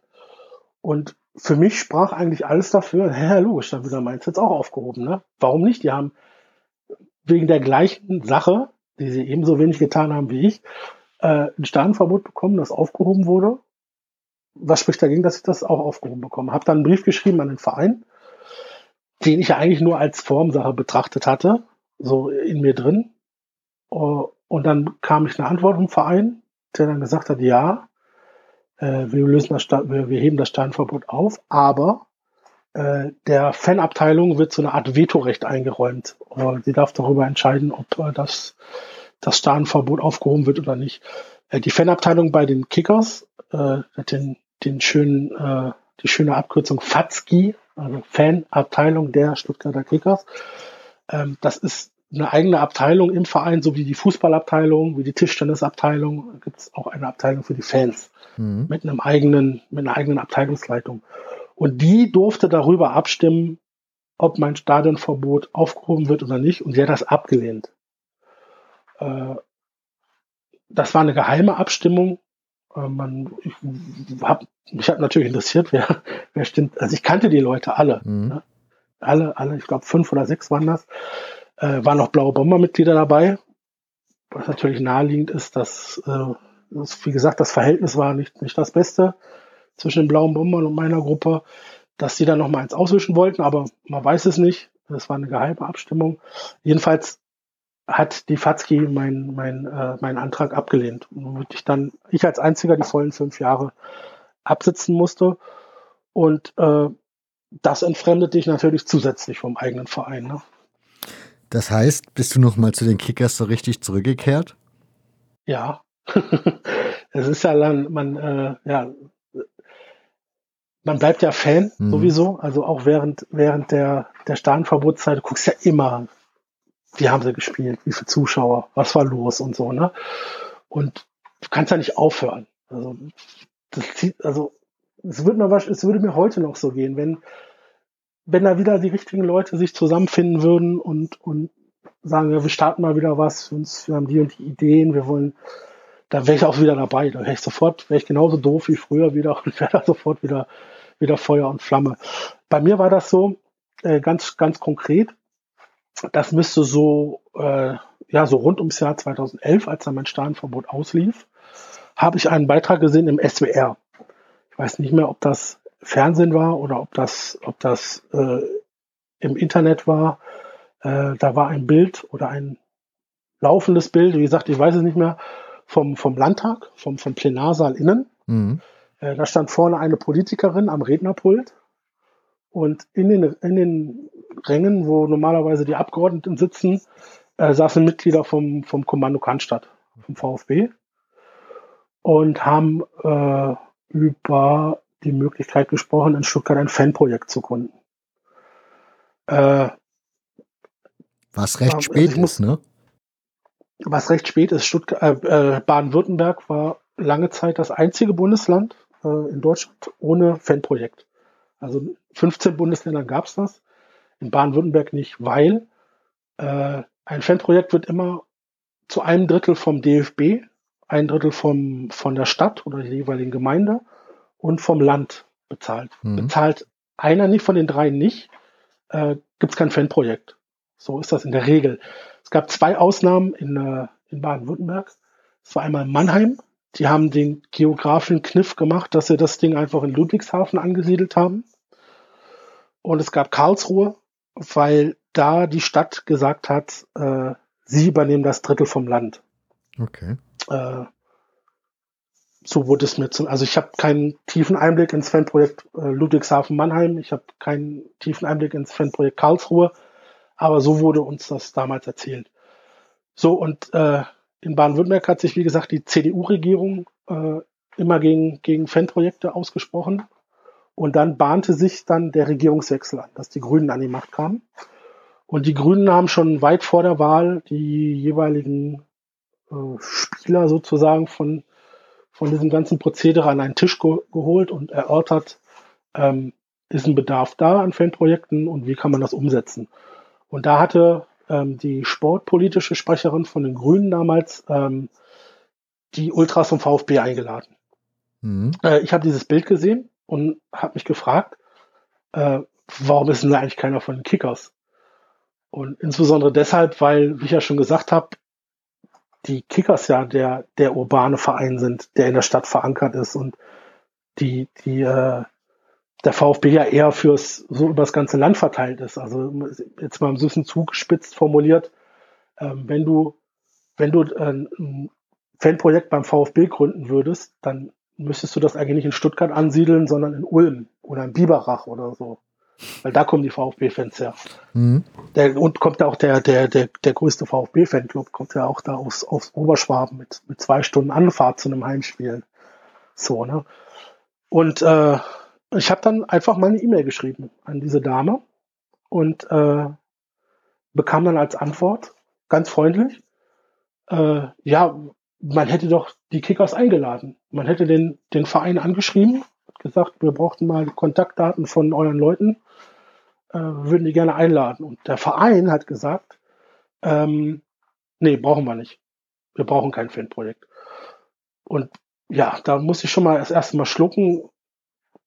Erstmal, dass der Verein sich anmaßt, zu, für die Fans zu sprechen, zu sagen, die Fans brauchen kein Fanprojekt.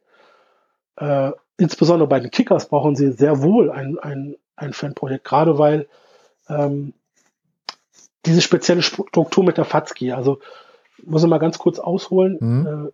äh, zu einem Drittel, wie gesagt, werden, werden äh, Fanprojekte finanziert von diesen drei Parteien und ganz bewusst ist da nicht der Verein dabei, weil, weil äh, Vereine, äh, weil Fanprojekte unabhängig von Vereinen sein sollen. Äh, und aus einem ganz guten Grund, wie man auch bei den Kickers zum Beispiel sieht, wo der Verein im Falle von Fehltritten von Fans immer sagen kann, wir ziehen euch die und die Räumlichkeiten. Äh, wenn ihr nicht spurt, dann wird die Fatzki keine, keine Auswärts, keine, keine Busse mehr zu Auswärtsspielen organisieren. Das machen nämlich bei den Kickers, äh, läuft das über die Fatzki, die Auswärtsfahrten. Also das machen die Ultras nicht selber. Mhm. Das läuft alles über die Fatzki. Und da hat natürlich der Verein immer so ein Faustpfand, ne? dass er dann immer, immer äh, drohen er drohen kann. Und damals, zu diesem Zeitpunkt, 2011, 12, gab es tatsächlich keine Räumlichkeiten für Kickers, Fans für die, für die, für die Szene. Und da hat man wirklich gehört, oh, da könnte ein Fanprojekt entstehen, das ist genau das, was wir brauchen. Räumlichkeiten, denen wir uns treffen könnten, in denen wir Sachen vorbereiten können, äh, in, der wir, in denen wir auch auf unseren Nachwuchs einwirken können, positiv. Ja? Mhm. Der damals auch so ein bisschen aus, aus den Fugen geraten ist, indem wir mal sowas wie, wie, wie, wie eine Podiumsdiskussion machen können oder mal einen Vortrag über, über Fankultur und so. Ne? Äh, das ist genau das, was die Fans eigentlich wollten und der Verein sagt, nee, brauchen wir nicht. Und Fanprojekt, wir haben ja die Fatzki. So. Uh, und dann hat mir die, die sportpolitische Sprecherin der Grünen das geschrieben. Und damit bin ich dann an die Ultraszene bei den Kickers herangetreten und dann haben wir entschieden, ja, wir brauchen ein Fanprojekt äh, wir forcieren das jetzt. Wir starten da eine Aktion, wir nehmen Kontakt auf und äh, wir wollen so ein Fanprojekt haben. Und äh, erste Aktion war dann, dass wir die, dass wir dann die Einladung angenommen hatten von der von den Grünen und äh, wurden dann in den Landtag eingeladen. Äh, nicht im Plenarsaal, sondern wir durften, äh, war dann so im Abgeordnetenhaus, ne, mhm. in, den, in den Räumen, in den Parteiräumen. Äh, das war natürlich für uns, oh, wir sind in den Landtag eingeladen, da war noch nie jemand. Äh, verhält man sich da? War mit drei Leuten da, äh, alle mit Anzug und Krawatte. Kam dann zum, zum, zum Pförtner vom Landtag, äh, Haupteingang. Äh, Hallo, wir sind die Kickers, wir haben einen Termin. So, und äh, ja, natürlich komplett overdressed, insbesondere bei den Grünen. die, wir hatten irgendwie äh, uns doch gesagt, seid ihr von der FDP oder so. Jawohl.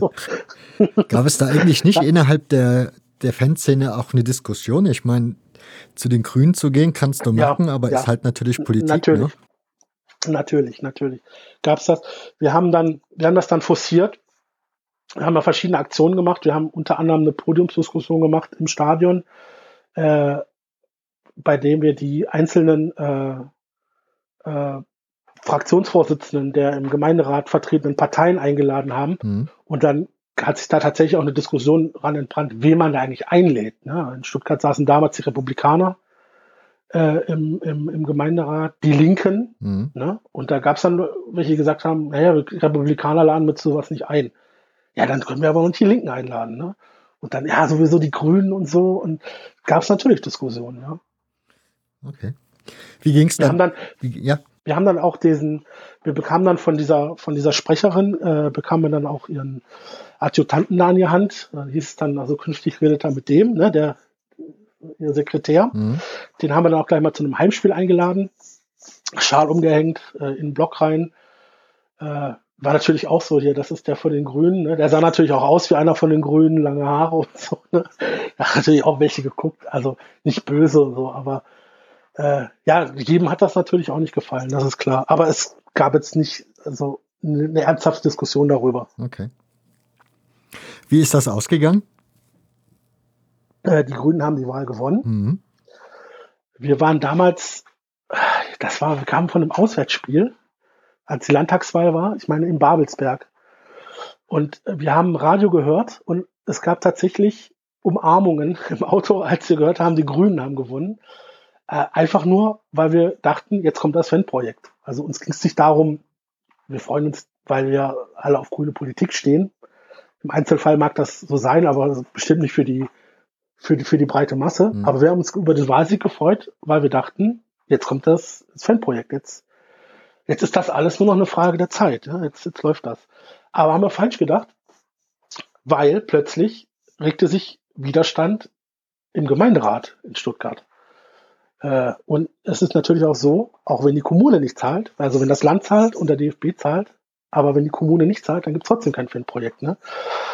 Und dann mussten wir plötzlich Überzeugungsarbeit im Gemeinderat äh, leisten. Und der Gemeinderat, der äh, der hatte dann plötzlich, also der, der hat sich dann auf zwei Argumente gestützt. Erstens mal, das betraf vor allem den VfB. Äh, der VfB verdient so viel Millionen und setzt so viel Millionen um und gibt so und so viel Millionen für Spieler aus. Wieso hat er da nicht diese 40.000 Euro im Jahr, um ein Fanprojekt zu unterstützen? Also im Gemeinderat ist diese Argumentation gar nicht angekommen, dass ein Verein ganz bewusst nicht ein Fanprojekt mhm. unterstützen soll, dass ein Fanprojekt unabhängig von einem Verein läuft. Und das zweite Argument war, dass die Stadt Stuttgart ja äh, Streetworker hat äh, und damit ja eigentlich genug getan sei, um, um, um die Jugend zu erreichen. Ähm, das ist natürlich Blödsinn. Also man kann nicht zwei Streetworker am Samstag, also reden wir jetzt mal allein über den VfB. Mhm. Wenn da 50.000 Zuschauer ins Stadion kommen, dann, dann stellen die zwei Streetworker vors Stadion äh, und damit ist die Sache getan. Die kommen ja gar nicht in Kontakt mit den Leuten. Unter Umständen wohnen ja die Leute gar nicht in, in Stuttgart selber, sondern mhm in einer angrenzenden Gemeinde oder sogar irgendwo am Bodensee. Wie, die sind ja gar, die sind ja nur, die sind ja nur samstags in Stuttgart. Wie will man denn mit denen Jugendarbeit machen? Oder äh, auch bei den Kickers, hat man noch nie, noch nie irgendjemanden Streetworker gesehen, der da im Stadion ist. Aber die Stadt Stuttgart hat gesagt, oder der Gemeinderat, äh, wir haben ja hier genug, äh, bieten genug an und dann soll, sollen die Vereine selber bezahlen dafür. Ne? Und da war wirklich sehr, sehr viel Überzeugungsarbeit notwendig. Da war die KOS dabei aus Frankfurt, also die, die ähm, Koordinationsstelle. Genau, die quasi der Dachverband der, der Fanprojekte und die, die kamen da auch ein paar Mal nach Stuttgart und wir haben die immer begleitet. Es ist natürlich so, dass, dass äh, beim VfB hat man sich nicht, unter der Szene in der Kurve hat man nicht, sich nicht sonderlich dafür interessiert für dieses Fanprojekt. Wir waren eigentlich die treibende Kraft. Ähm, bei dieser Podiumsdiskussion im Kickerstadion haben wir zum Beispiel auch Vertreter vom VfB eingeladen, weil die selber überhaupt nichts in der Richtung gemacht haben. Wir wollten die aber trotzdem mit am Tisch sitzen lassen.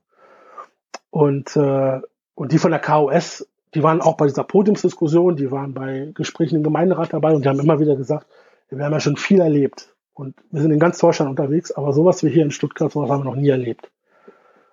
Äh, und da war wirklich ganz, ganz viel Arbeit notwendig und letztendlich ist es dann tatsächlich gekommen.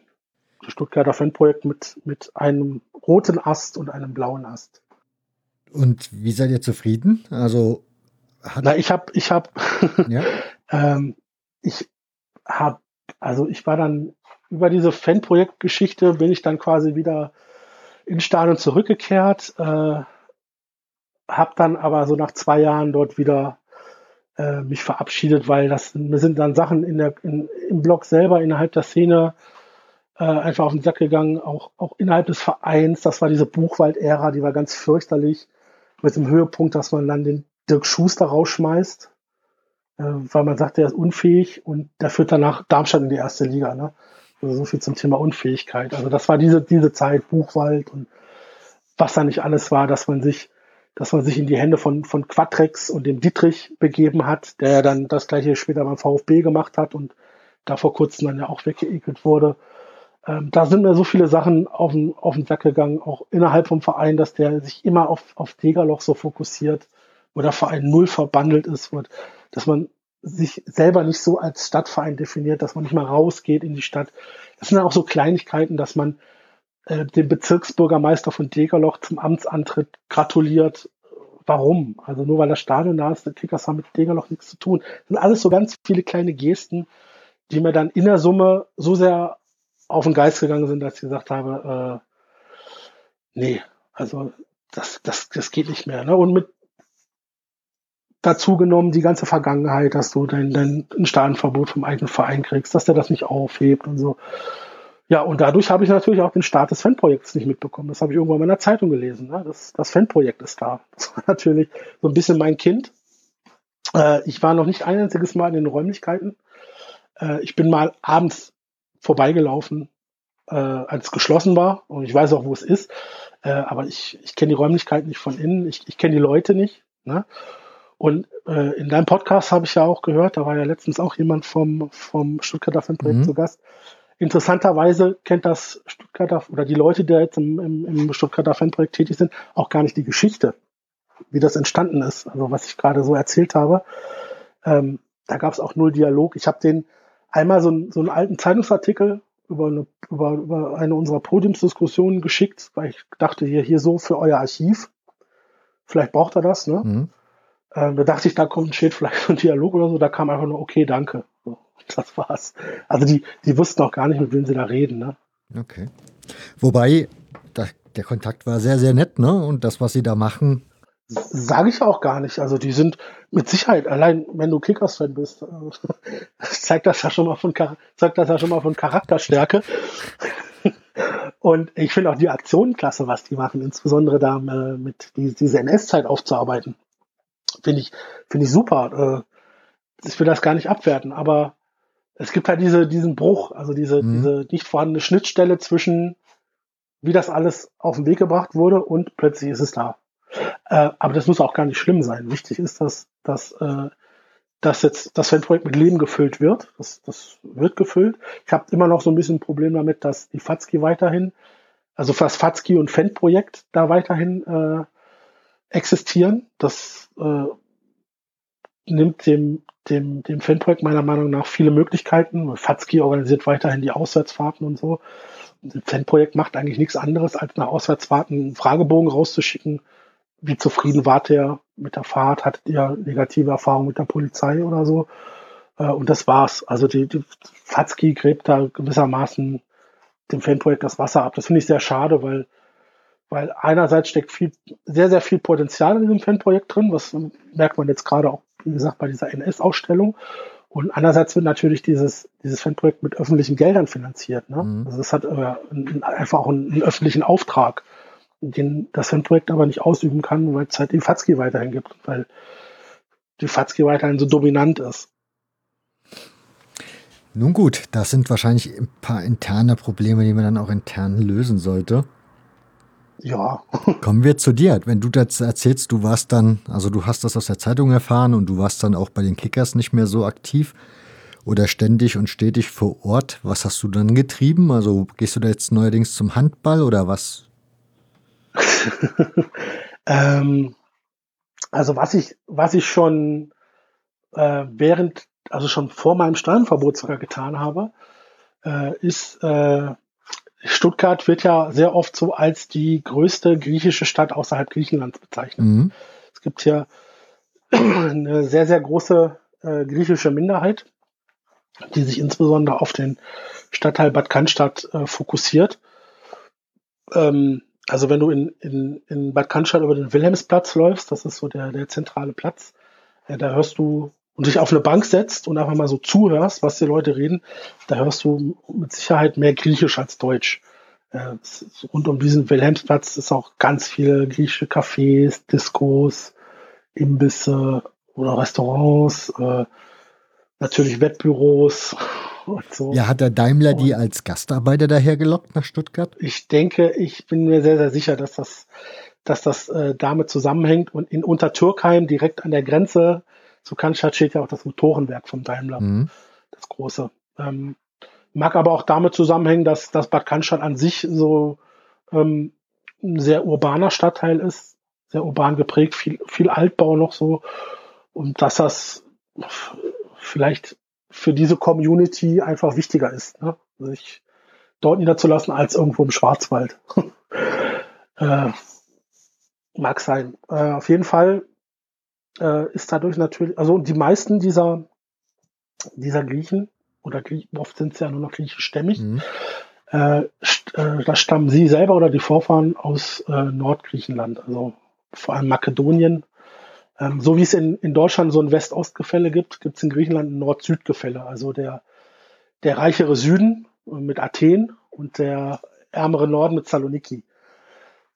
Also wenn man sich mal hier mit einem, mit einem Griechen oder einem griechischstämmigen unterhält in Deutschland, dann kommt er oder seine Vorfahren mit Sicherheit aus Saloniki oder dem Norden. Und dementsprechend sind äh, die meisten Griechen hier auch Fans von Vereinen aus Nordgriechenland. Und das gilt insbesondere für PAOK. Ja, äh, da ja auch in Griechenland den, den sehr, sehr vorherrschend ist im Norden. So, ich habe so den Eindruck, Aris Saloniki ist eher so der, eher so in der Stadt verwurzelt, Saloniki, und, und PAOK so in, in ganz Nordgriechenland bis, bis zur bulgarischen, türkischen Grenze da so. Und ähm, das ist natürlich oder da, dadurch sind natürlich auch in, in Stuttgart die meisten Griechen PAOK-Fans und die sind auch organisiert. Mhm. Äh, und zu dieser Zeit damals, als ich äh, so 2006, 2007, äh, werden das bei PAOK, äh, also diesem Ableger, also man muss dazu sagen, es gibt in Stuttgart von allen großen griechischen Vereinen, Kurven, äh, lokale Ableger. Aber der größte ist von Pauk und das äh, von, von Gate 4 und das dürften etwa so damals 300 Leute gewesen sein. Womit sie zum damaligen Zeitpunkt, wie es heute ist, weiß ich nicht, ich kenne da keine Zahlen, aber da waren sie damals die, die größte Ultragruppe Stuttgarts, noch vor Kickers, noch vor VfB. Äh, und damals sah dementsprechend auch zum Beispiel Bad Cannstatt aus. Also da hast du ähm, natürlich bei, wenn der VfB ein Heimspiel hatte, hast du viel, viel VfB-Aufkleber gesehen und so, aber im Prinzip waren so die Wände und, und Laternen und so schwarz-weiß, ne? Pauk. Und ähm, ein Nachbar von mir, ist inzwischen leider verstorben, äh, war dort auch aktiv in dieser äh, Gruppe, äh, auch ein führendes Mitglied und der hat mich einfach mal mitgenommen und mal wieder mitgenommen und mal wieder mitgenommen und ähm, dann ja bin ich da so ein bisschen auch äh, ja klingen geblieben ist was anderes, aber äh, regelmäßig mitgefahren. Also erstens mal läuft da Treffen, haben die, haben die Räumlichkeiten. Damals natürlich auch direkt am Wilhelmsplatz in, in, in äh, Bad Cannstatt gehabt, wo die äh, alle Heimspiele auf Fernsehen übertragen, wo dann 60, 70 Leute das Spiel gemeinsam angucken mit Gesängen. Da ging dann auch mal ein Bengalo an. Also ein richtiges Erlebnis ne, vom Fernseher. So richtig äh, Heimspiel in der Ferne. Äh, die haben zu allen möglichen Europapokalspielen äh, Busse gemacht. Äh, Pauk hatte irgendwie das Glück, mal jahrelang immer in Holland zu spielen. immer. Also ich glaube drei oder vier Jahre in Folge, erste Runde immer in Holland. Und dann fuhren natürlich auch immer Busse, also mindestens einer. Äh, dann haben sie zu Trainingslager, also Pauk hat viel Trainingslager in Österreich gemacht, äh, fuhr ein Bus hin. Dann ist das ja in Griechenland üblich, dass ähm, der ein Verein nicht nur im Fußball unterstützt wird, sondern auch in anderen Sportarten. Also Pauk hat mal bei Alba Berlin gespielt, im Basketball im Europapokal, da fuhr ein Bus hin. Handball haben sie mal in Österreich gespielt, fuhr ein Bus hin so. Und da war ich immer dabei. Äh, und äh, bin dann auch regelmäßig nach Griechenland zu Pauk Spielen gefahren. Ähm, ist natürlich so, es gibt einen sehr, sehr regen Austausch. Äh, also es gibt sehr viele Leute, die mal für drei, vier Jahre ein Stück, also Griechen aus Griechenland, die mal für drei, vier Jahre nach Stuttgart gehen, um ein bisschen zu arbeiten, ein bisschen zu kellnern, um ein bisschen Geld zu machen. Du weißt ja, wie die wirtschaftliche Lage in Griechenland ist und die gehen dann wieder zurück. Und dadurch gibt es einen sehr, sehr regen Austausch zwischen der Stuttgarter Gruppe und den Gruppen in Griechenland. Ähm, also es gibt, ich würde mal sagen, in fast jeder größeren zumindest Gruppe, also äh, in Griechenland ist das so, äh, es hat quasi jedes Dorf hat von den größeren Vereinen so ein, wie so eine Art Fanclub mit eigenen Räumlichkeiten, so wie auch in Stuttgart, äh, und in größeren Städten sogar einzelne Stadtteile. Also in Saloniki hat, hat jeder Stadtteil so, so Räumlichkeiten. Und das, da geht wirklich vom Rentner bis zum, bis zum Zehnjährigen gehen die, gehen die Leute dahin, gucken die Spiele, informieren sich, organisieren sich. Und es dürfte eigentlich in jedem, äh, oder größeren von, von, von diesen Ablegern irgendeiner dabei sein, der irgendwann mal in Stuttgart war oder irgendeinen kennt, der, der äh, irgendwas mit Stuttgart zu tun hat, weil es ist, wie gesagt, äh, Stuttgart die größte, gilt als größte griechische Stadt außerhalb Griechenlands und dieser PAOK-Ableger gilt auch als der größte außerhalb Griechenlands. Also man muss dazu sagen, PAOK hat Ableger in New York, hat Ableger in Sydney, Melbourne, hat einen in Afrika, hat einen in Berlin, Frankfurt, aber Stuttgart ist von all diesen der größte. Und dann bist natürlich, wenn du dann bei einem PAOK-Heimspiel mit, mit sowieso ich als, als, als Deutscher, ne, das erkennt man ja optisch, generell schon mal mit Pauk-T-Shirt rumläufst und wenn da noch Pauk Stuttgart drin draufstehen hast, dann wirst du angesprochen. Ne? Und in der Regel sogar auf Schwäbisch. und äh, habe dann da auch ähm, immer mal wieder Zeit verbracht in Griechenland unten. Ist dann auch so, ich habe den, den Jungs in Stuttgart Bescheid gesagt, ich fliege in drei Wochen wieder runter. Dann haben die das sofort organisiert. Dann stand da einer mit Motorrad am Flughafen, hat mich abgeholt der, der mich dann da quasi von A nach B gefahren hat und so. Und man war da wirklich in guten Händen. Ne? Man wurde da regelrecht bemuttert. und wie hat dir das so gefallen dort vor Ort? Also, ich meine, wenn du jetzt schon in Innsbruck warst, in Stuttgart, also du, ja, sprich, du kennst dich ja da ein bisschen aus, was so Fanszene und Ultratum angeht. Wie war es so in Griechenland? Das ist natürlich eine, eine komplett andere Welt. Ne? Also die sind, die, die sind wirklich irre. Also die sind, äh, ich möchte beinahe das Wort geisteskrank benutzen, wenn das nicht so einen negativen Touch hat. Also sie sind unglaublich herzlich, sind unglaublich, unglaublich warme Menschen vom, vom Herz her, aber, aber unglaublich irre. Also ich habe in der Zeit auch ein bisschen Griechisch gelernt und kann ein paar Lieder übersetzen.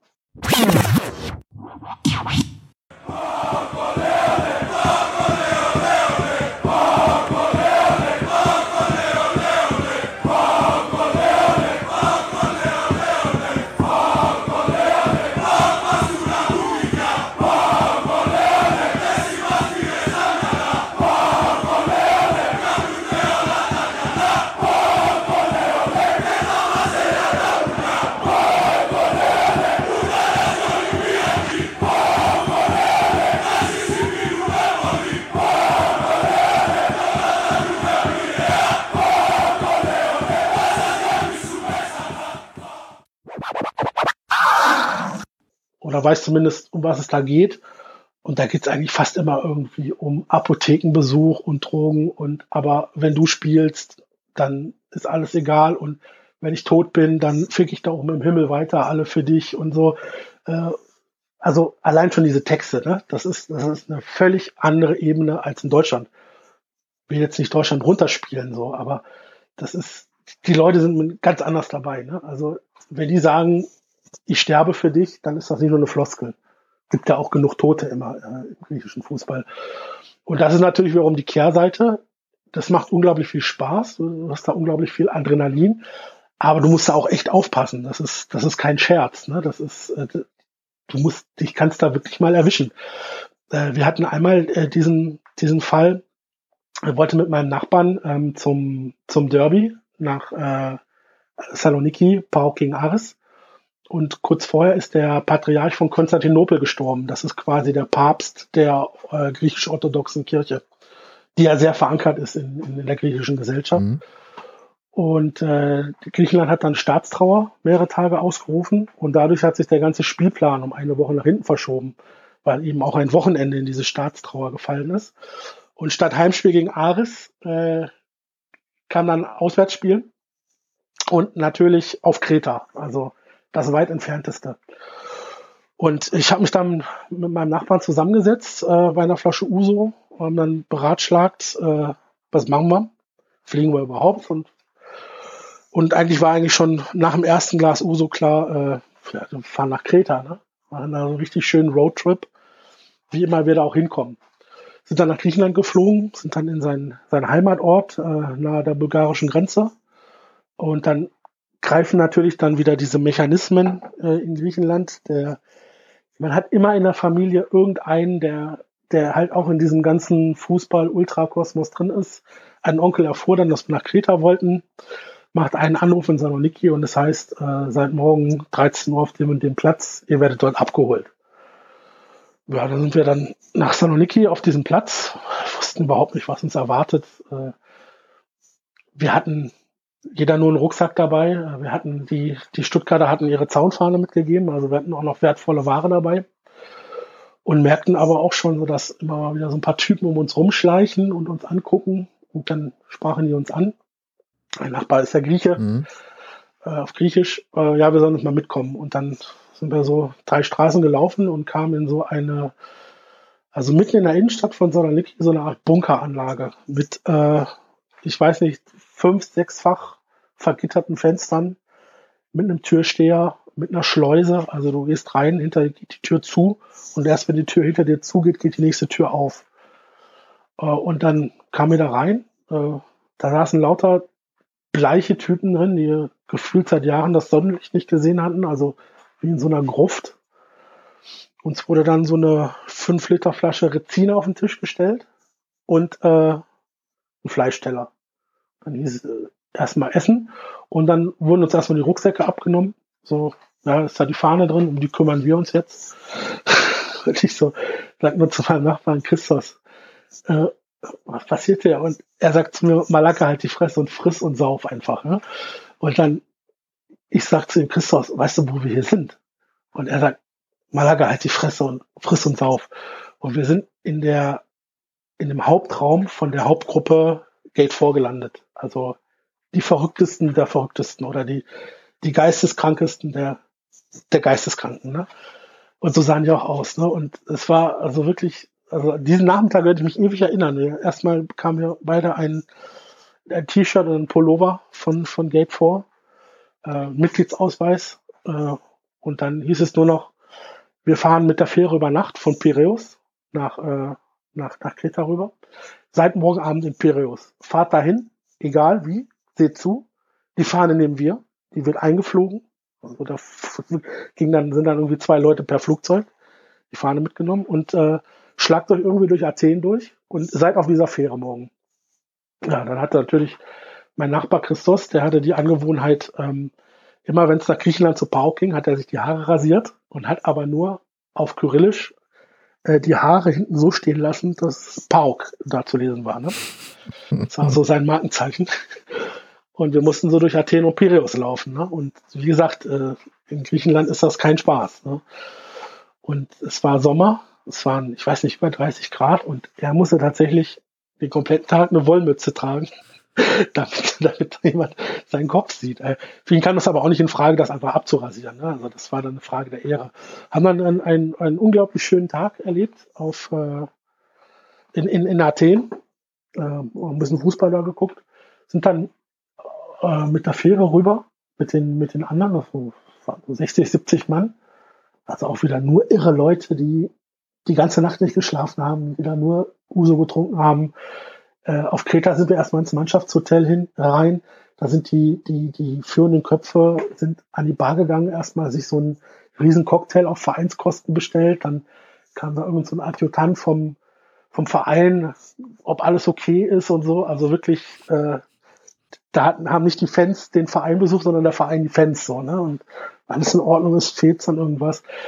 Dann gab es ein riesiges Grillgelage in irgendeiner Straße. Das war also wirklich, wirklich riesig, ne? also genialer Tag. Dann ging es mit der Fähre zurück nach Piraeus wieder. Äh, und dann fing die an Bord an, äh, Golfschläger zu verteilen an alle Pauk-Leute. Bekam jeder so einen Golfschläger in die Hand. Ne? Weil man muss ja jederzeit mit einem Angriff von Olympiakos-Leuten rechnen. Und dann, dann wird's natürlich anders. Du, bist sowieso gerädert, weil du, weil du äh, zwei Nächte kein Bett mehr hattest, weil du, weil du nicht geschlafen hast. Ne? Du bist sowieso in dieser völlig ungewohnten Umgebung. Du weißt ganz genau, die, die Leute, die sind, die sind tausendmal verrückter als du.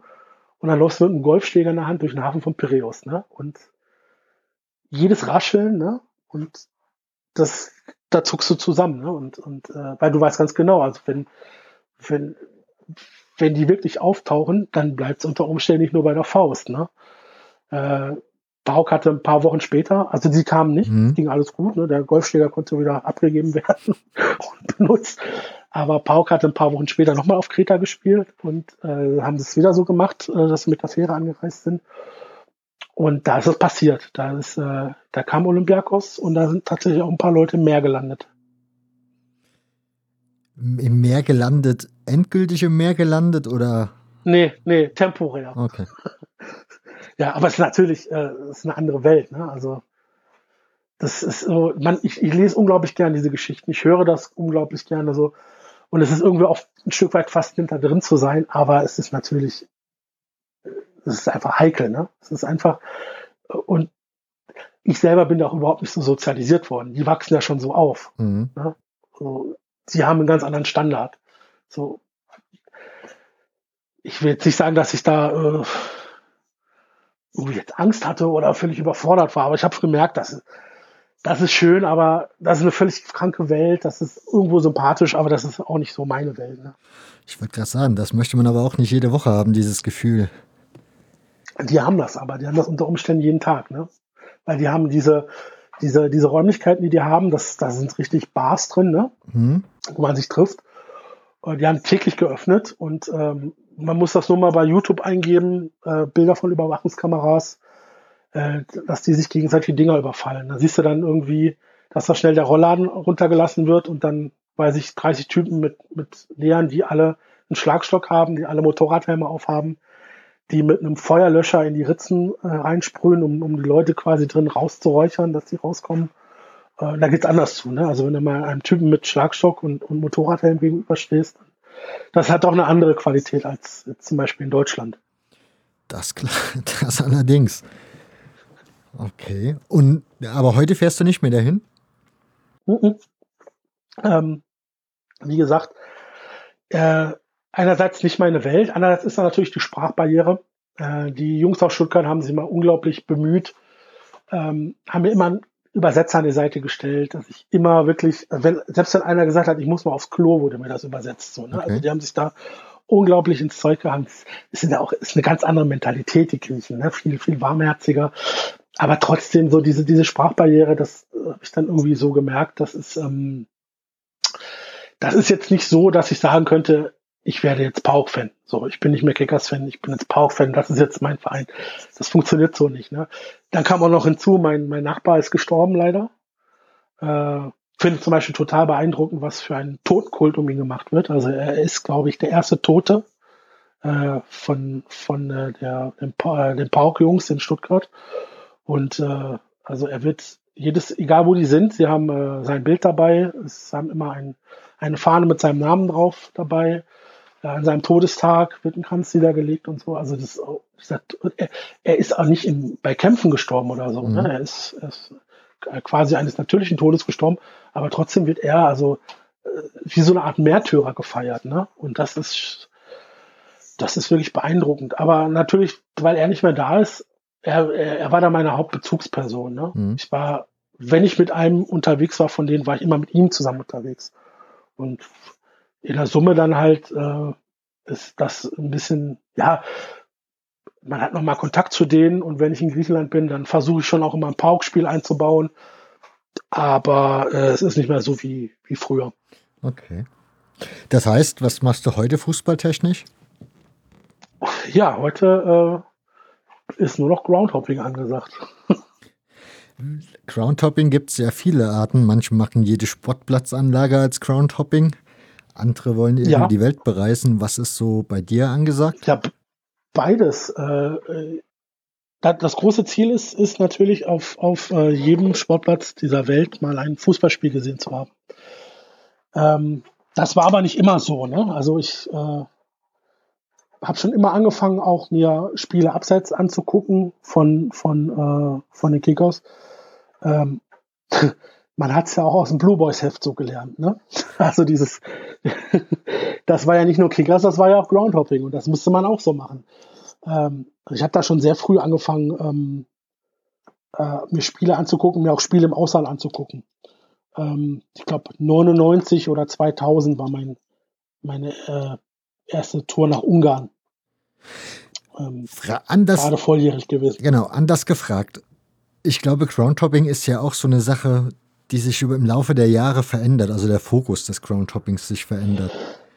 Ja, am Anfang, ich, ich weiß nicht, vielleicht, also bei mir war das so, am Anfang machst du das irgendwie, weil es andere auch machen. Okay. Weil es andere auch machen, die für dich irgendwie ein Vorbild sind ähm, dann ja, merkst du aber auch sehr schnell, es ist auch auf anderen Plätzen interessant. Ja, also es ist nicht nur bei den Kickers interessant. Mhm. Es ist auch anderswo was los. Und dann, wenn du so, bei mir war das so in dieser Phase dann, wo du dann wirklich so wirklich Ultra bist, so, also bist immer Ultra. Ich sehe mich auch heute noch als Ultra, wenn ich in, in keiner Gruppe aktiv bin. Aber so wie du immer Kickers-Fan bleibst, so bleibst du auch immer Ultra. Das ist, das ist ein, das ist ein Lebensentwurf. Ja? Und äh, und aber in dieser Hochphase, so war das bei mir zumindest, war das irgendwo auch so ein Lernprozess. Ne? so Handwerker, die gehen manchmal so äh, auch auf Wanderschaft, um ein bisschen anderswo zu lernen und gucken, wie es da läuft und so. Und so habe ich das in meiner Anfangszeit auch begriffen. Darum bin ich in meiner Anfangszeit auch nicht auf die Idee gekommen, mir irgendeinen Kreisliga-Fußball anzugucken. Vielleicht, wenn wirklich nichts anderes war oder wenn das sich irgendwie einbauen ließ. Aber am Anfang wirklich nur dorthin gefahren, wo was los war. Und insbesondere mit dem Ziel, äh, um Erfahrung zu sammeln, die man dann irgendwie vielleicht auch bei den Kickers einbauen kann.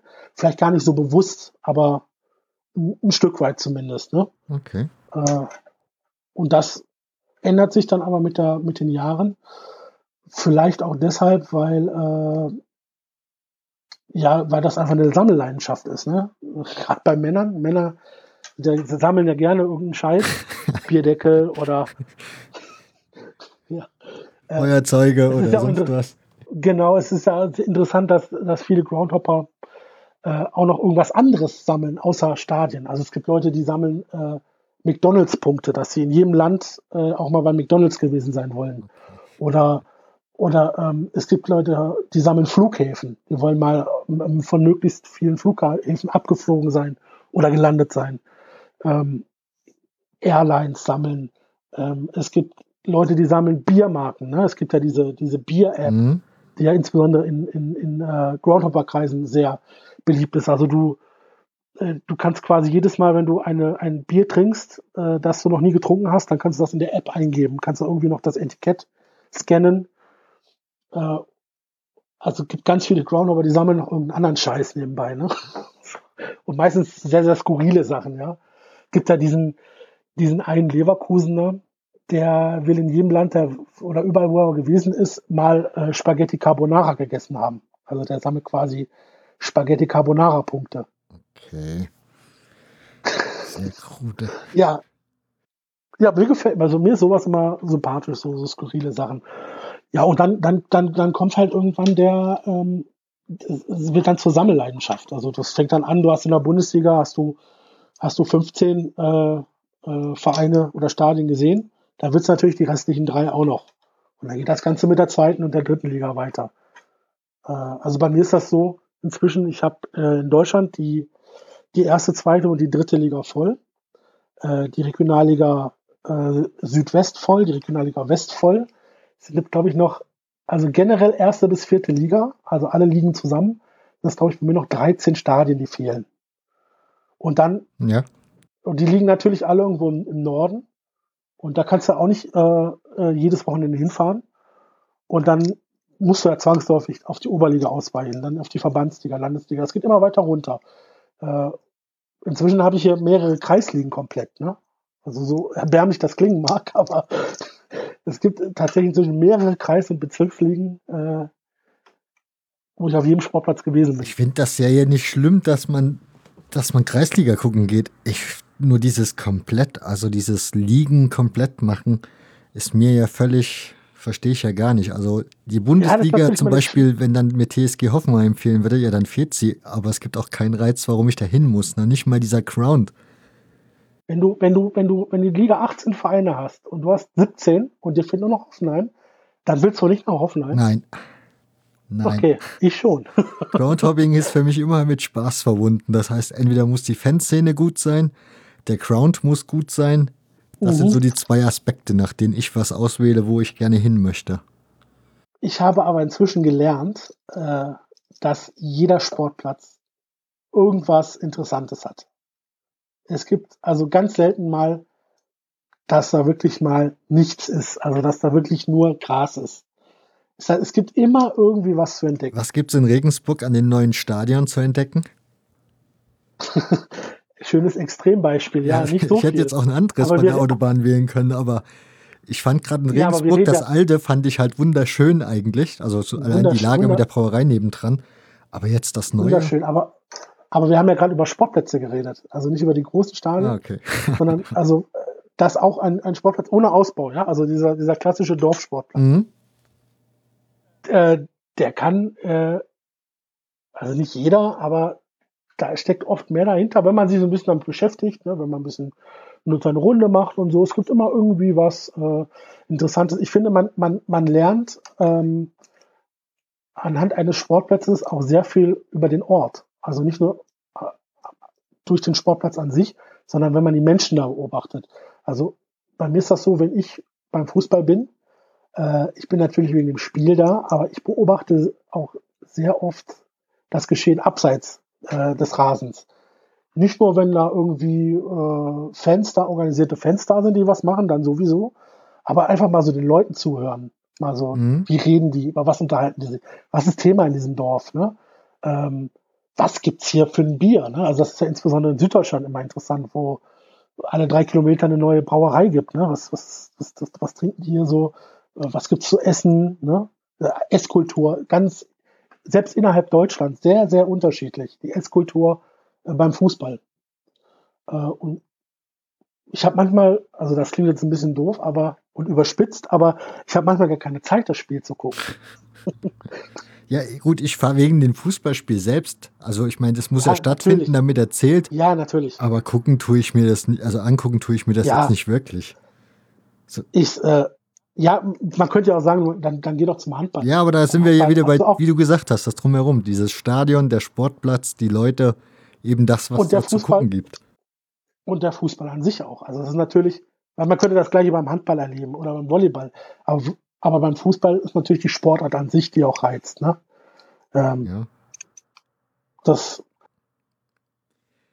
Jetzt, bist, jetzt nehme ich aber mal an, du wirst ja nicht nur die Bezirkssportanlagen abhoppen, sondern du wirst mhm. ja dann doch schon mal geguckt haben, dass du auch andere Szenen siehst oder andere extreme Länder bereist, etc. pp. Hast du da so Anekdoten? ja, ähm, die, die ich immer am, am liebsten erzähle eigentlich.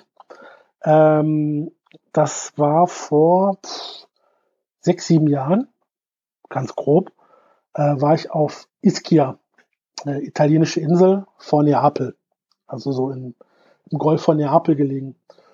Und äh, die waren damals in der dritten Liga. Mhm. Die hatten äh, ihr Derby gegen Savoia. Da, das habe ich mir angeguckt. Und die, äh, da gibt's, es gibt also in Neapel drei Häfen, oder es gibt wahrscheinlich sogar noch mehr, aber von drei verschiedenen Häfen in Neapel fahren Fähren nach Ischia. Ischia gibt es nur einen Hafen. Und äh, ich bin dann von irgendeinem Hafen nach Ischia gefahren und am nächsten Morgen gleich mit der ersten Fähre um sechs oder so, weil ich äh, um elf schon wieder beim nächsten Fußballspiel sein musste, äh, mit der ersten Fähre rüber. Der Plan war, dass ich zum Flughafen fahre äh, und mir dort einen Mietwagen nehme, weil ich wollte drei Spiele an dem Tag sehen und das war nur mit Auto äh, machbar, also nicht mit, mit Zug und, und Bus. So, und ich wusste aber nicht, äh, an welchen der drei neapolitanischen Häfen ich ankomme. Es stand, glaube ich, auf dem Ticket auch nur Napoli. Und ich wusste vom, aus meinem Reiseführer, äh, dass einer von den dreien äh, Häfen, äh, dass der ein bisschen größer ist und dass es da einen Shuttlebus gibt, äh, der einen äh, aus dem Hafengelände rausbringt. Der da, es gibt einen, der dann auch zum, zum Bahnhof fährt und es gibt einen, der sogar zum Flughafen fährt. Und alles drei konnte ich ja gebrauchen. Ich musste sowieso aus dem Hafengelände raus. Mhm. Ich hätte dann als nächstes sowieso zum Bahnhof gemusst, um zum Flughafen zu fahren. Oder aber Shuttlebus direkt zum Flughafen wäre natürlich das Optimum gewesen. So, und ich war ein bisschen in Zeitdruck. Oder auch, den habe ich mir selber auch gemacht. Und bin gleich als einer der ersten von der Fähre runter. Und alle Leute um mich rum sind in einen Bus eingestiegen, in einen Reisebus. So, das waren aber ganz unterschiedliche Leute. Da waren Rentner dabei, da waren so ein paar Jungs mit Sporttasche dabei und sind alle in diesen Bus rein. Und ich bin auch in diesen Bus rein, weil egal wo er hinfährt, egal wo er hinfährt, ähm, kann ich gebrauchen. So, und dann fuhr er durch den, durch den Hafen durch und dann fuhr er aus dem Hafen raus und dann dachte ich, oh ja, ist das hier der zum, zum, zum Bahnhof vielleicht. Ne? Und dann fuhr er auf die Stadtautobahn, äh, ließ dann aber auch die Ausfahrt äh, Napoli Centro stehen. Also dann dachte ich, okay, jetzt, jetzt fährt er zum Flughafen. Ne? Und dann an der Kreuzung, wo es zum Flughafen ging, äh, bog er aber Richtung Rom ab. Und äh, dann dachte ich, äh, jetzt musst du vielleicht doch mal Kontakt aufnehmen äh, zu den Leuten. Und dann bin ich vorgegangen in den Bus. Und das war so ein Reisebus. Und da gibt es auch manchmal, wenn du einsteigst an der Treppe, so einen Klappsitz. Mhm. Und da sitzt ja meist so der Reiseleiter. Ja. Und da saß jemand. Und da saß jemand. Und das hat er mich dann schon stutzig gemacht, wenn das nur so ein Shuttlebus ist. Wieso gibt es dann hier so eine Art Reiseleiter? und hatte mich dann so zu dem, auf der Autobahn zu dem runtergebeugt und sagt zu ihm, äh, äh, sorry, do you speak English? Und äh, der guckte mich nur an und dem fiel das Gesicht runter. Ne? der hat sich dann wirklich so an den Kopf gefasst und wir mussten dann beide erstmal schlucken und der fragte dann nur noch, wer zum Teufel bist du? So, und ich bin mitnichten in irgendeinem Shuttlebus gelandet, sondern äh, im Mannschaftsbus vom Karate-Club Iskia, der äh, zum, auf dem Weg zu einem Auswärtskampf war oder Wettkampf. Äh, irgendwo in den Bergen. Okay. Und dann hat jeder kurz seine Situation dargelegt. ich muss möglichst schnell zum Flughafen. Äh, und die Jungs müssen zu ihrem Wettkampf. Also die können nicht umdrehen, die sind zeitlich knapp dran. Die konnten halt auch nur diese erste frühe Fähre nehmen, die konnten nicht früher fahren. Und dann haben wir analysiert, was machen wir. Also das ist irgendwo in den Bergen oben, da gibt es keinen Bahnhof, gibt also keine Möglichkeit äh, für mich nach Neapel zu kommen. Ja, und natürlich die Italiener sind ja auch, äh, sag ich mal, eher cool drauf, ne? Sind ja auch eher so, so die warmherzigen.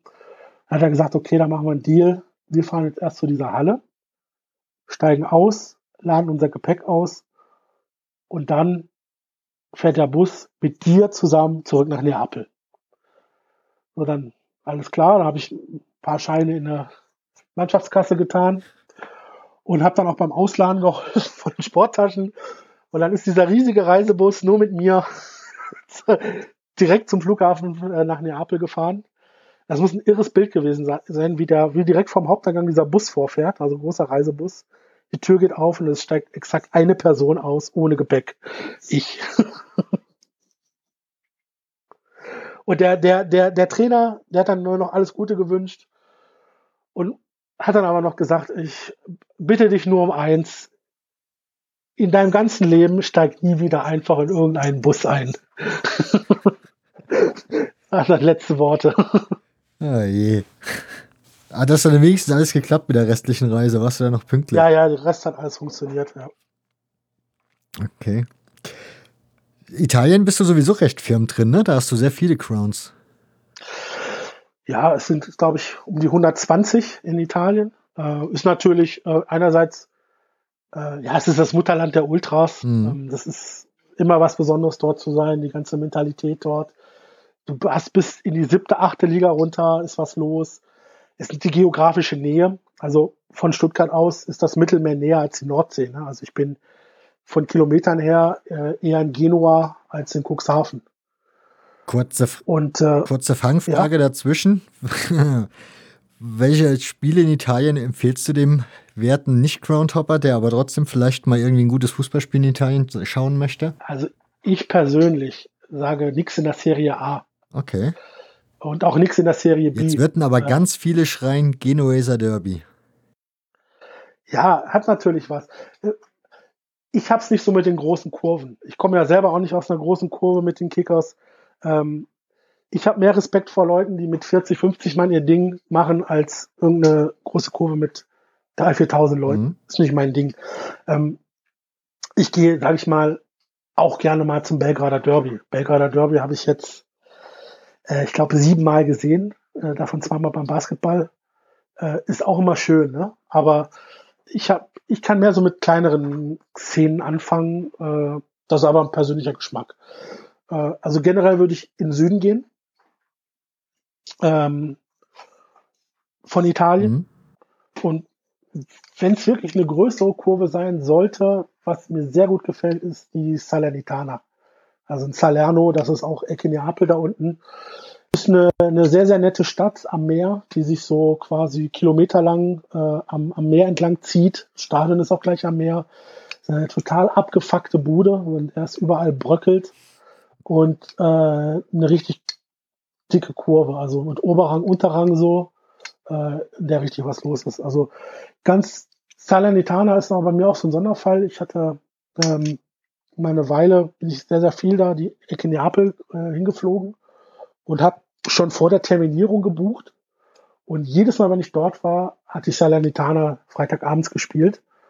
Und dann habe ich mal, ich glaube, drei aufeinanderfolgende Heimspiele in Folge gesehen. Von der Salernitana. Also ich war dreimal dort. Irgendwie, es waren vier Heimspiele und von denen habe ich drei gesehen. Und, äh, und jedes Mal war es super. Okay. Also das wäre eine Empfehlung. Ähm, Sizilien auch. Äh, Sizilien finde ich ist eigentlich äh, auch sehr, sehr empfehlenswert. Nicht nur in Sachen Fußball. Was du auch, was ja auch immer so ein Ding ist, Kontinente, gibt's da was? Wo du schon geguckt hast, also Ich- außerhalb Europas sozusagen? Mhm, ja, ja, klar. Also generell, was ich ja letztes Jahr habe ich eine kleine Südostasien-Tour gemacht. Äh, bin das erste Mal in der Ecke gewesen. Äh, Singapur, Thailand, Malaysia. Okay. Äh, war für mich völliges Neuland äh, und hat mir sehr, sehr extrem gefallen. Also da ist, äh, zumindest in Malaysia, ist in, in, in Stadien was los. In Indonesien sicherlich noch mehr, da war ich jetzt noch nicht.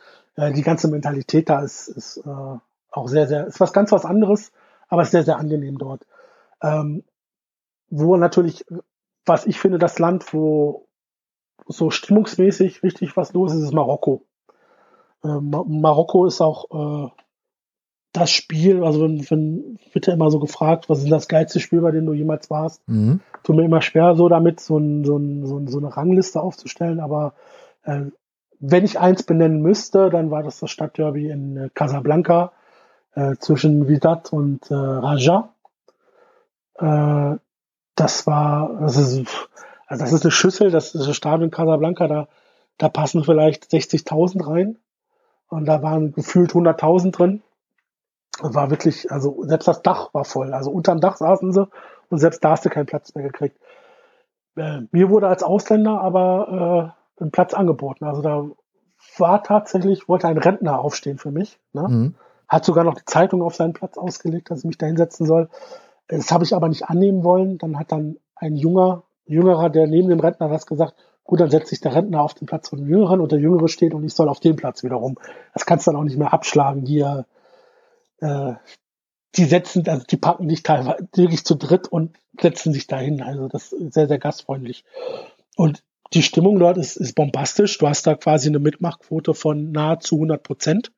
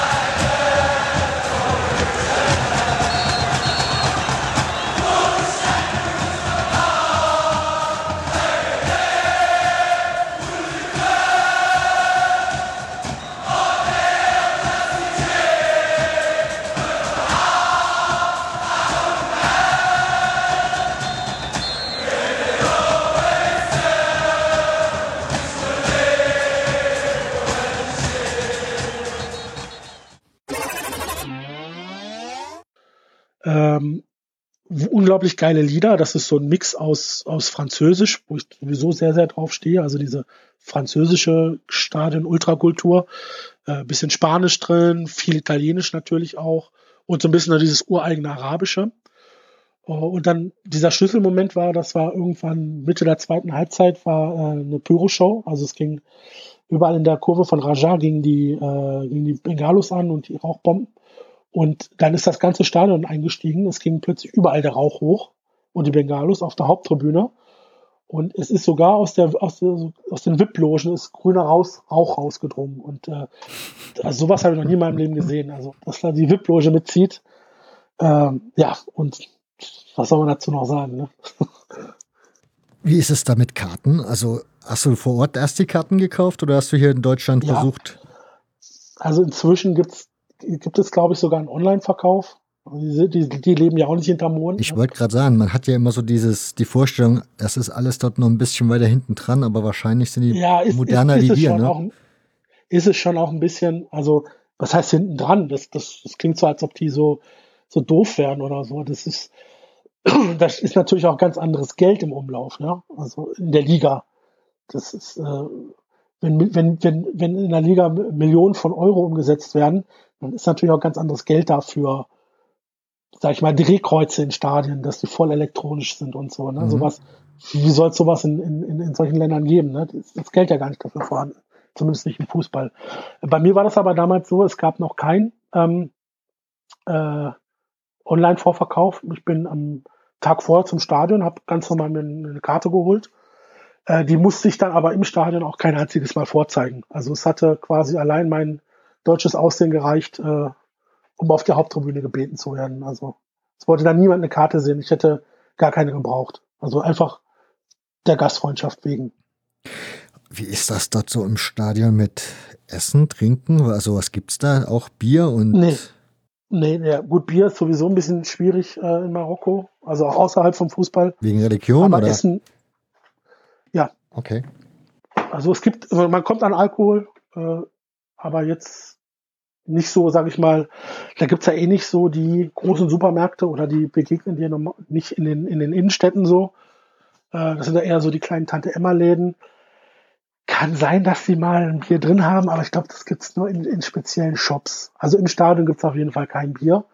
Äh, es gibt aber gar nichts. Also es gibt, äh, ich glaube, es könnte mal sein, dass einer umgeht, äh, Wasser verkauft, aber Essen gibt's nicht. Das ist, Essen ist auch eher so übertrieben gesagt eine deutsche Erfindung im Stadion. Also klar, gibt in Österreich gibt's und Skandinavien gibt's und Frankreich gibt's, aber schon in, schon in Italien gibt's, gibt's kein Essen im Stadion. Okay. Mhm. In, der, in der Regel, in der Regel.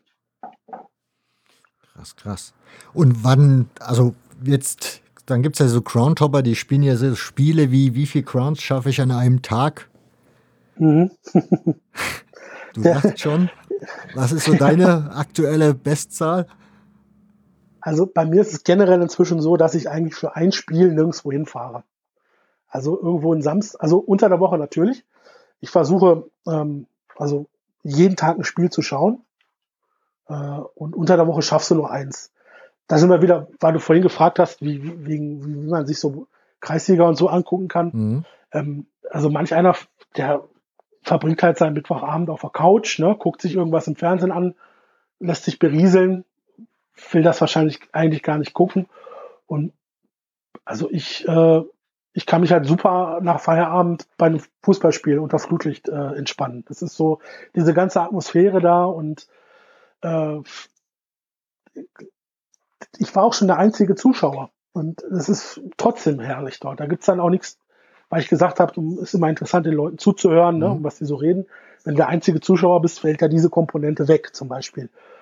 Aber das ist trotzdem so. Das ist, äh, das ist für mich Entspannung, so auf dem Fußballplatz verbringen. Du bist ja nicht der Einzige. Ich hatte in diesem Podcast schon mal einen Gast, Michael Knoll. Ich weiß jetzt gerade nicht, welche Folgennummer das ist. Kann man aber so googeln. Ist eine der ersten Folgen. Und der ist genauso. Also der ist, wenn es geht, jeden Abend auf irgendeinem lokalen Sportplatz noch unterwegs, wenn es sich ergibt. Mhm. Also du bist mhm. da nicht der einzig Verrückte. Ja, ja. ja, ich fahre ja auch äh, nicht immer alleine. Also ich habe ja auch Gleichgesinnte dabei und äh, die zögern da auch nicht lange, wenn es heißt, äh, heute Abend Kreisliga B, Remsmoor, da und da, ja klar, dann heißt dann nur, wann ist Treffpunkt. oh je. Äh, also, aber du kannst natürlich unter der Woche nicht wählerisch sein und du kannst da jetzt auch nicht äh, groß ins Ausland fahren. Also ich sag mal, gut, jetzt von hier aus mal nach Frankreich oder mal in die Schweiz unter der Woche, das, das geht vielleicht schon, aber mhm. in der Regel spielt sich das hier äh, Umkreis von 100 Kilometern ab. Aber ich sage, am, am, an einem Wochenende, an einem Samstag, an einem Sonntag ähm, würde ich nirgendwo hinfahren, nur wegen einem Spiel. Äh, außer es ist jetzt Januar oder so, ne, und in der Winterpause ist, aber in der, in der, in der regulären Saison. Und inzwischen eigentlich auch nicht mehr wegen zwei. Also drei müssten es eigentlich schon sein.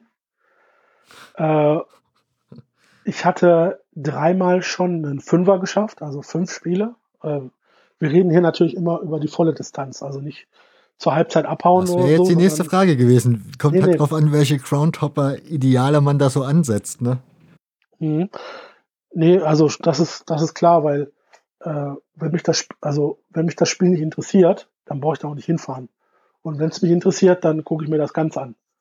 Ist natürlich so, äh, ich bin da, also wenn das jetzt irgendeiner hört, mit Sicherheit wird das einer von denen hören, äh, mit denen ich sonst so unterwegs bin. Äh, ich bin immer einer, der immer so ganz penibel ist, ähm, zum Anpfiff da zu sein. Also zur ersten und zur zweiten Minute erst anzukommen. Ähm, da kann sich dann auch schon mal tatsächlich ein Streit im Auto entwickeln. zu spät kommen ist nicht. Aber ich sag mal ganz ehrlich, wenn ich jetzt, wenn ich jetzt zur fünften Minute ankomme, ja, hm. das, das nicht der Normalfall ist, wenn das ab und zu mal vorkommt, ja, okay. Und wenn ich dann, wenn man dann irgendwie zur 90. abhaut und die Nachspielzeit nicht mehr mitnimmt, weil man schnell weiter muss, im Ausnahmefall okay. Was halt überhaupt nicht geht, ist, wenn der Anpfiff nicht gehört wird, dann muss zumindest der Abpfiff gehört werden.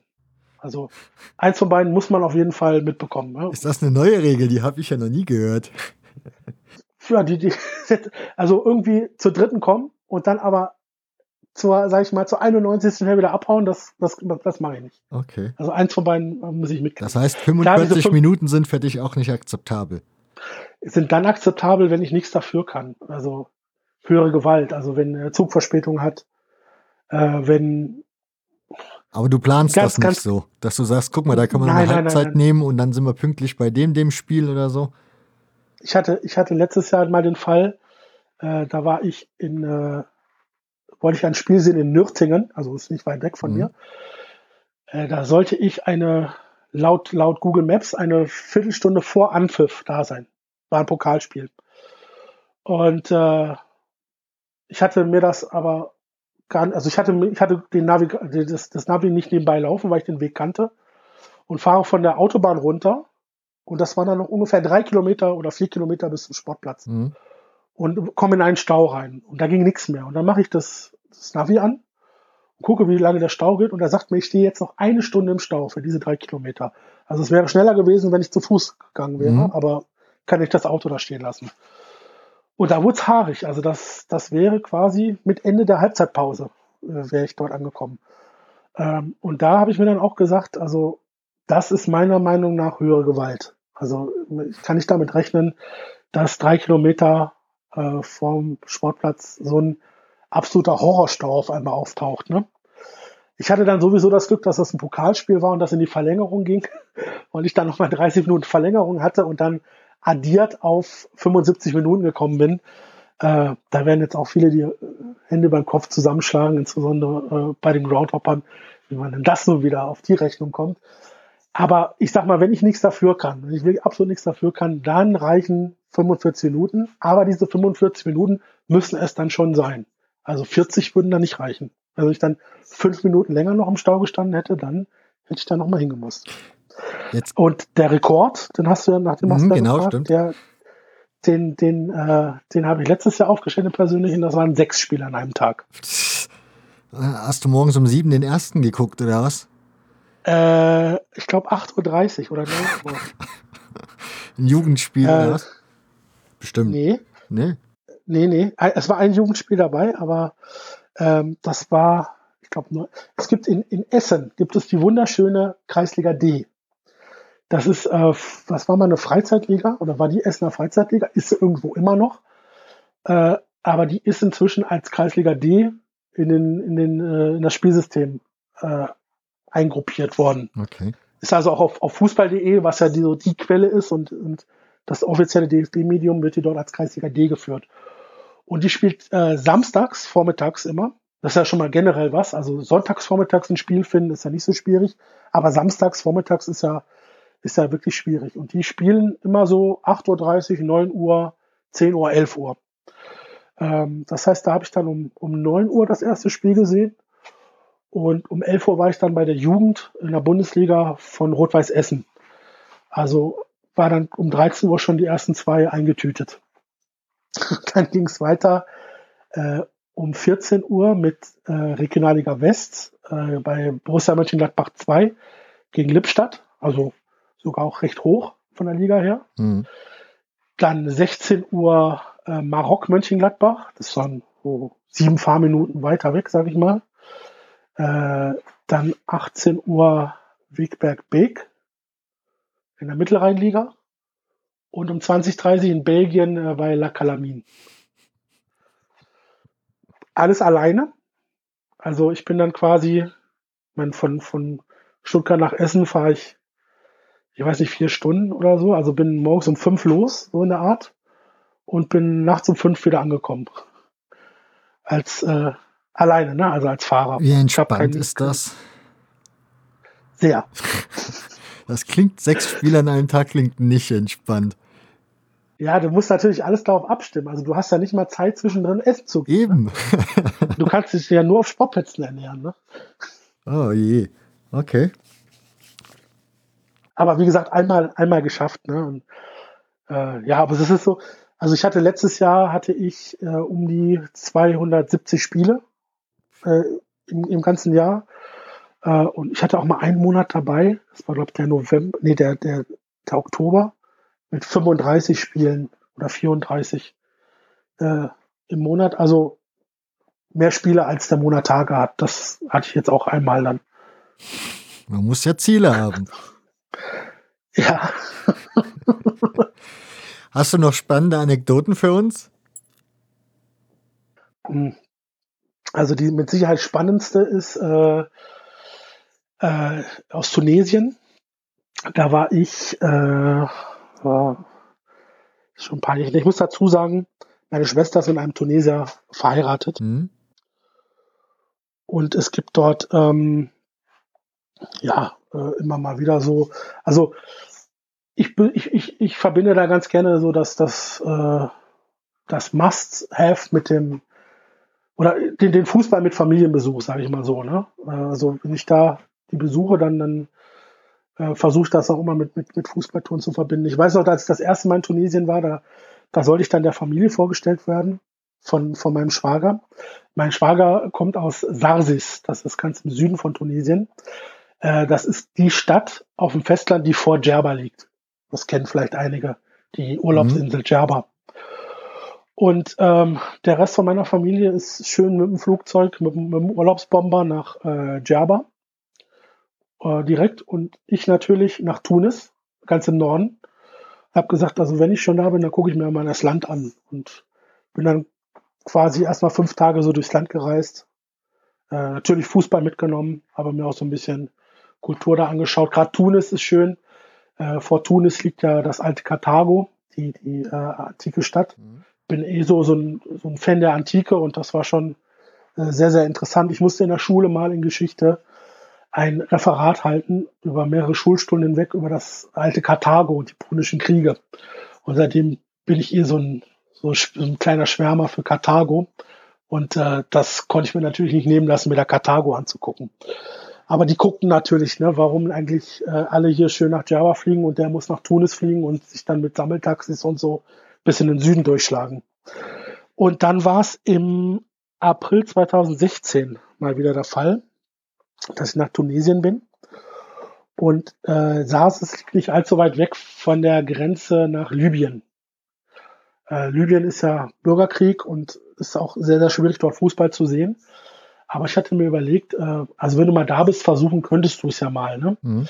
Ähm, der Vater von meinem Schwager, der ist zum Beispiel Tanklastfahrer und der fährt nach Libyen rüber immer. Da dachte ich, vielleicht gibt es da die Möglichkeit, sich dem mal anzuschließen oder so.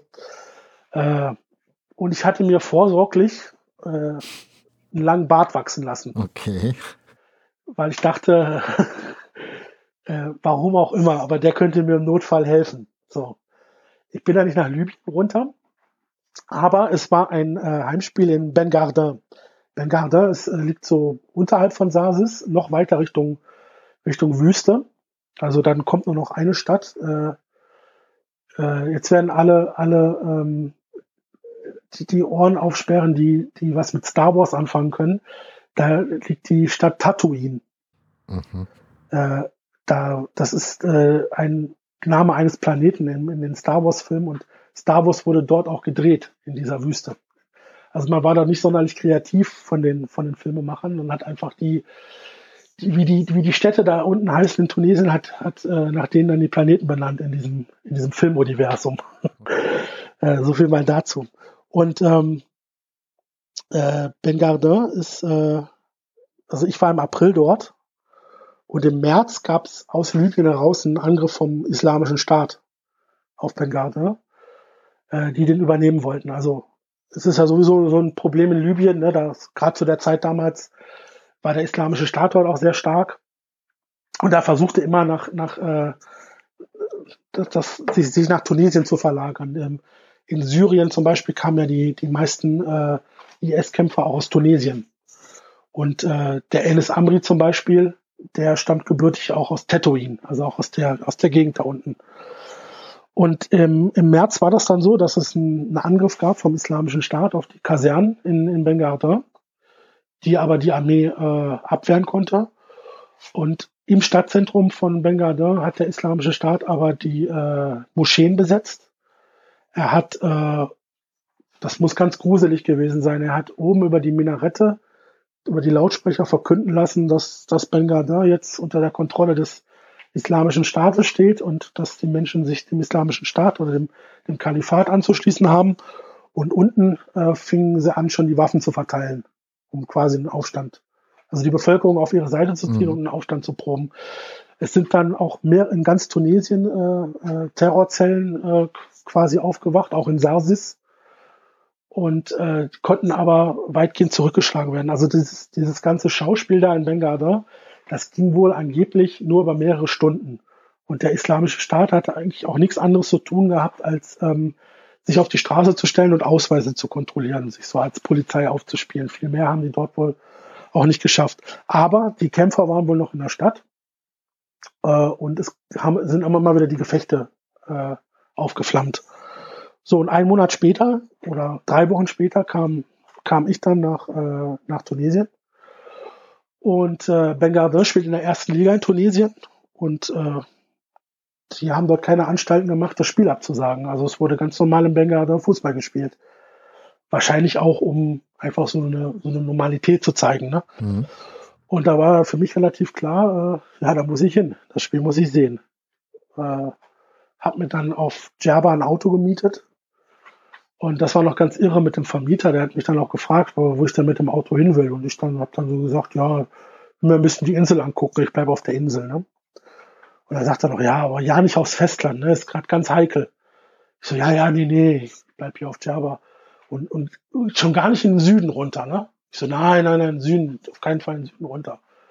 Und, und wenn, also, und schon gar nicht nach Benghazi. Also da, das wäre wirklich, also, und ich sage so, Herr Ben, wie heißt die Stadt, ne? Und natürlich war der kaum aus dem, aus dem, aus dem Zimmer raus, äh, mich unter Steuer gesetzt und nach Benghazi gefahren. Und das war, äh, da, da muss ich ehrlich zugeben, da hatte ich natürlich schon auch ein bisschen Knie schlottern. Ich muss, muss dir vorstellen, das ist so eine Gegend, ähm, wie man das so kennt, so, das ist eine Wüstengegend, so wie, so wie Route 66, also so eine, so eine ellengerade Strecke. Mhm und links und rechts einfach nix. Ne? So, okay. So, so karge Landschaft. Und dann fährst du, fährst du, fährst du und dann siehst du so am, am Horizont, siehst du schon so die Stadt und rechts steht ein Panzer von der tunesischen Armee. So fünf Kilometer vor Benghazi und dann weißt du schon, äh, was, was Sache ist. Ne? Äh, und das, das Stadion von Bengardin, das liegt dann quasi ähm, in nördliche Richtung. Also wenn ich jetzt zum Stadion gefahren wäre, direkt hätte ich gar nicht durch die Stadt gemusst, durch die Innenstadt. Aber es hat mich natürlich gereizt und ich hatte auch äh, viel Zeitpuffer, weil ich mit, mit Straßenkontrollen gerechnet hatte. Also ich war früh da und ich bin natürlich auch mal in die Innenstadt rein, äh, nicht ausgestiegen, aber zumindest so ein bisschen rumgefahren, gucken, was da los ist. Äh, bin dann zum Stadion, ähm, geparkt, Karte gekauft und dachte dann, ich könnte da einfach jetzt reinspazieren und mir das Spiel angucken. Äh, hatte ja aber diesen langen Bart. Okay. Und ich hatte irgendwie auch den längsten von allen dort, ne? Und äh, dann äh, hat mich äh, gleich mal, also generell in Tunesien bei Spielen ist immer Polizei da. Mhm. Also statt Ort, also Ordner gibt's auch, aber äh, hauptsächlich Polizei. Und gerade in Benghazi war natürlich alles voller Polizei. Und ich wurde von einem Polizisten auf Arabisch angesprochen. Ich kann nur ein paar, paar Wörter auf Arabisch, also reicht nicht mal für Smalltalk. Habe dann auf Französisch geantwortet äh, wurde dann gleich zur Seite genommen und äh, musste da ein paar Minuten warten, wurde dann in ein Büro gebeten äh, im, im Stadion und da saß da so ein Typ, ich weiß nicht, war das Geheimdienst, war das Polizei, halt so ein in Zivil mit so einer Pilotenbrille auf, ne, so eine Sonnenbrille und den musste ich dann mal erzählen, was ich hier mache. Und äh, ja, dann ist natürlich dann äh, die ganz große Frage, was, was erzählst du da? Weil wenn du da was mit Groundhopping erzählst, also wenn du die Wahrheit sagst, dann das glauben sie dir wahrscheinlich erst recht nicht. Ne? Ja, das, ich hätte jetzt aber eher gesagt, dann sag die Wahrheit, weil mögen die ja vielleicht in dem ersten Moment nicht verstehen, aber ich meine, die merken ja, dass du kein Tunesier bist und dann wird das schon nee. klar gehen. Ähm, das lief dann so ab, dass äh, also das Gespräch ging ein bisschen länger, also das war nicht nach zwei Minuten vorbei hab dir dann gesagt, ich bin ja quasi Djerba-Tourist, ne? also mhm. auf doof gemacht und ich habe in der Zeitung gelesen, dass hier ein Spiel ist und wollte mir das mal angucken. So, und dann natürlich den tunesischen Tourismus gelobt und wie toll das hier ist und so. Und, und habe den dann quasi äh, den ihn zumindest so weit überzeugen können, dass er mich ins Stadion gelassen hat. Musste er meinen Pass abgeben, den äh, konnte ich dann nach dem Spiel wiederholen. Und mir wurde ein Soldat zur Seite gestellt, der dann quasi 90 Minuten lang auf mich aufgepasst hat und geguckt hat, was ich so treibe. Das heißt, hast du dann Bilder machen können oder? Ja, also es gab natürlich Diskussionen. Ähm, er wollte mir dann auch den Akku wegnehmen von meiner Kamera. Äh, ich habe ihm dann irgendwie gesagt, Junge, ich habe auch ein Handy dabei. Jeder hier hat ein Handy dabei. Jeder hier kann Fotos machen. Ist ja wirklich so. Du kannst ja inzwischen mit dem iPhone fast bessere Bilder machen als, als mit einer Kamera. Ich hatte ja so eine, so eine kleine Kompaktkamera. Es wird ja auch niemand auf die Idee kommen, mir ein iPhone abzunehmen. Also was soll das? Ähm, hab da auf Französisch mit dem diskutiert. Ja, und dann hat er dann so gesagt, komm, jetzt mach mal drei Bilder und dann ist gut. Ne? Und dann, so war es dann auch. Okay. Bevor ich, ganz schön verrückte Story, Bevor ich hätte jetzt noch eine letzte Frage, bevor ich die aber stelle, noch die Nachfrage an dich. Hast du noch eine Anekdote, die du unbedingt loswerden willst? Äh, in der aktuellen Zeit, ja. Also das, äh, wir leben ja gerade in dieser Corona-Zeit. Mhm. Und äh, das, äh, ich war im Januar in Norditalien unterwegs und äh, in äh, Gozzano, Serie C, das ist in der Region Novara. Das ist direkt an der Grenze zur Lombardei, also inzwischen absolutes Corona-Gebiet. Und ich hatte dort äh, so ein kleines Fläschchen äh, mit so Desinfektionsgel dabei.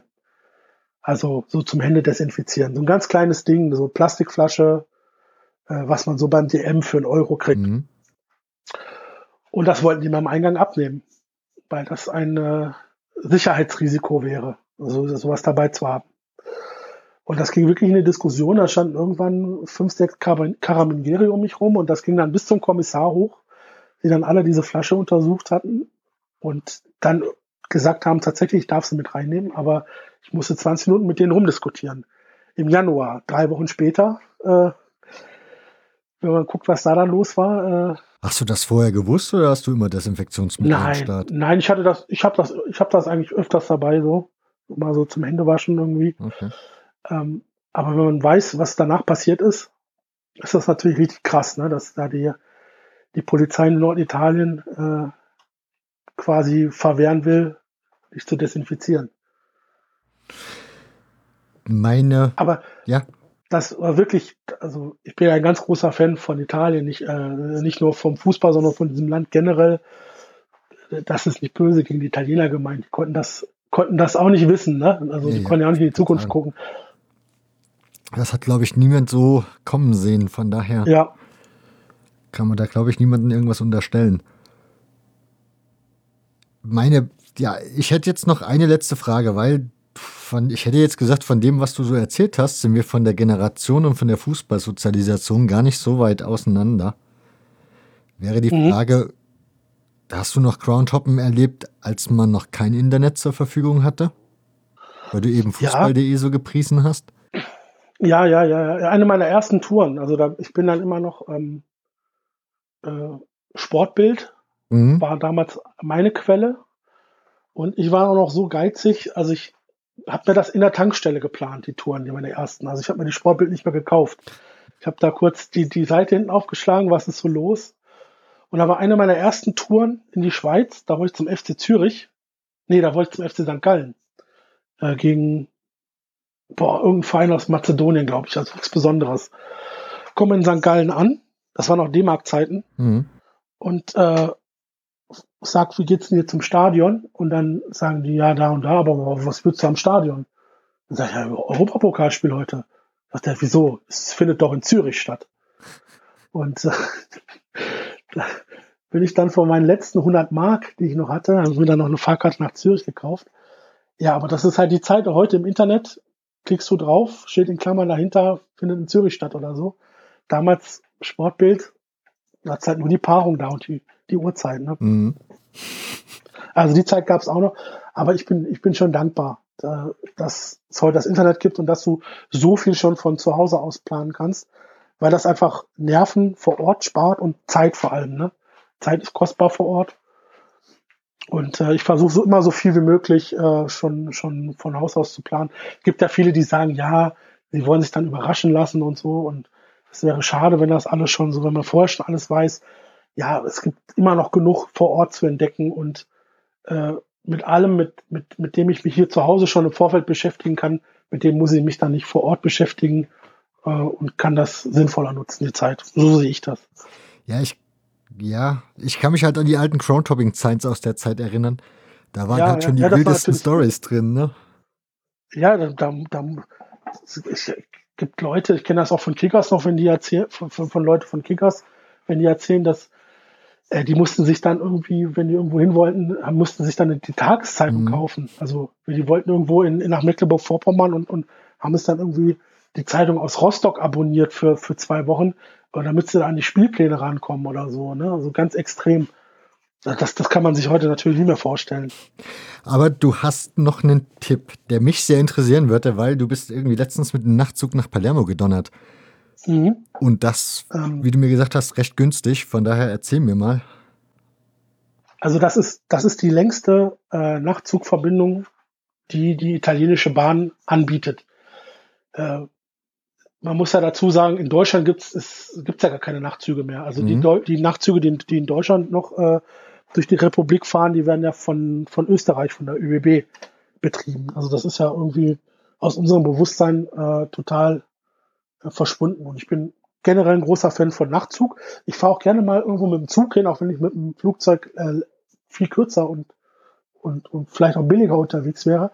Aber mit dem Zugfahren bekommst du natürlich äh, ein viel besseres Gespür für die Distanz, die du da zurücklegst. Mhm.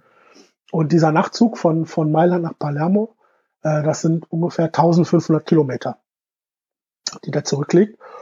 Und das noch mit altem Wagenmaterial. Ne? Also das ist nicht irgendwie so ein modernes, so moderner Zug, sondern der stammt gefühlt noch aus den 80ern und äh, fährt auch zu entsprechenden Preisen. Ähm, es gibt da verschiedene Spartarife und es gibt verschiedene, ähm, also Tarife äh, im Zug selber. Also es gibt den, gibt gibt gibt so quasi den, den einzelnen Sitz in so einem Sechser. Mhm. Abteil, äh, also du teilst dann quasi so ein, so ein Abteil mit sechs Leuten oder mit fünf. Äh, dann gibt's so, ähm, dass du nur mit drei Leuten äh, in, in, in, in so einem Waggon, äh, in, in so einem Abteil äh, drin bist. Dann gibt's äh, Doppelkabinen und es gibt die Einzelkabine. Das ist die teuerste Variante. Und ich habe die Einzelkabine genommen. Äh, also quasi die, die, das teuerste, was es gibt, mhm. aber mit dem billigsten Starttarif, äh, Spartarif. Das ist dieser Super Economy. Äh, wenn du jetzt diesen Super Economy nimmst und äh, nimmst den für das Sechser-Abteil, dann gibt's das Ganze schon für 29 oder 39, ich glaube 39 Euro. Für die gesamte Strecke äh, Mailand-Palermo. So, gut. Ich meine. Und in meinem Fall ja. waren das jetzt für das, für das, für die Einzelkabine waren das, ich glaube, um die 80 Euro rum. Da hast, da hast du aber auch ähm, Frühstück dabei. Ne? Da wird ja morgens um sechs ne, die, die aktuelle Zeitung vor die Kabinentür gelegt. Ne? Und es hat irgendwie so vom ganzen Flair hat das noch ein bisschen was so von äh, Orient Express und so ein bisschen ja, ständig wird geklopft, ist alles in Ordnung und dann kriegst du hier noch ein kleines Parfum für den Morgen und hier noch deine Schlafmaske und ist alles in ihrer Zufriedenheit. So heißt der Groundhopper 2020. So ja. Einmal kann man sich das gönnen. Und dann hast du natürlich auch noch die, die, die Überfahrt nach Sizilien. Da wird der, wird der Zug auf eine Fähre verladen. Mhm. Äh, und das ist natürlich auch ein interessantes Spektakel. Klingt auf jeden Fall sehr, sehr reizvoll. Werde ich auch nochmal machen. Ich habe, ähm, ist natürlich so, du bist in dem Ding drin, du fotografierst dieses, äh, wie du da fährst und schickst das deinen Kumpels. Und ich habe inzwischen so viele Rückmeldungen von Leuten, die das auch äh, machen wollen, äh, dass wir jetzt wahrscheinlich sechs Leute zusammenkriegen, um da uns so ein ganzes Sechserabteil äh, uns zu nehmen. Also dass da auch gar keine fremden Leute mit drin sind. Dann kriegst du das für den noch günstigeren Preis und äh, also da sind schon einige Leute heiß drauf auf das, auf das Ding. Letzter Themenaspekt, den wir noch aufmachen, ist, wir waren ja vor uns schon mal beim Fansign und da hast du ja erzählt, dass du das eine oder andere Heft gemacht hast. Mhm. Gibt es deine Crowntopping-Abenteuer eigentlich auch zu lesen? Ja. Ähm, wir hatten ja, äh, hatte, hatte das ja schon erzählt, wir haben ja 2006 diese Stahlenverbotler-Gruppe gehabt. Mhm. Wir hatten mhm. diesen Tag der Stahlenverbotler äh, bei dem wir mit den, mit den Gastvereinen äh, auf den Fernsehturm hoch sind. Und natürlich brauchten wir auch ein Heft. Ja, das, das äh, sowieso, wenn ich da involviert war, dann, dann war ganz klar, wir brauchen ein Heft. Und ähm, wir haben das ganze Heft, äh, also die ursprüngliche Idee war, äh, wir machen so eine Art Magazin oder wie so eine Art äh, Blickfang Ultra, äh, bei dem ich damals auch beteiligt war, äh, bei dem Blick von Ultra ab Ausgabe 2. Und ähm, greifen da so Starnverbotler-Themen auf, so bunte Texte, sage ich mal, aber natürlich auch Spielberichte, äh, so von Groundhopping, sage ich mal, weil ja das auch als Möglichkeit wahrgenommen wurde, noch Fußball zu gucken. Also du darfst bei den Kickers nicht mehr rein, kein Fußball mehr gucken. Mhm. Aber natürlich kannst du noch irgendwo unterwegs sein und dir Fußball angucken. Und das war ja auch irgendwo ein Aspekt von dieser ganzen Stadionverbotsthematik. Ähm, wir haben das Heft Insieme genannt, äh, italienisch äh, für gemeinsam, um so nochmal diesen, diesen Charakter aufzugreifen von äh, auch diesen, diesen Stadionverbotsding mit, mit, den, mit den Gästen da auf dem Fernsehturm hochzugehen, so ein bisschen diese, diesen Solidaritätsgedanken. Äh, es wurde in den ersten Heften wurden auch 50 äh, Prozent vom, vom Verkaufspreis äh, an irgendein Projekt gespendet, das Staatenverbotler unterstützt. Also Fanhilfe war das in dem, in dem Fall. Und hatten das Ding noch, dem Ding noch den Untertitel gegeben, äh, das offizielle Magazin der Stuttgarter Stadionverbotler. Ähm, so, so war der Gedanke. Natürlich immer so mit einem sehr italienischen Touch. Äh, hab's ja schon gesagt, äh, Italien generell für Ultras ein sehr, sehr wichtiges Land.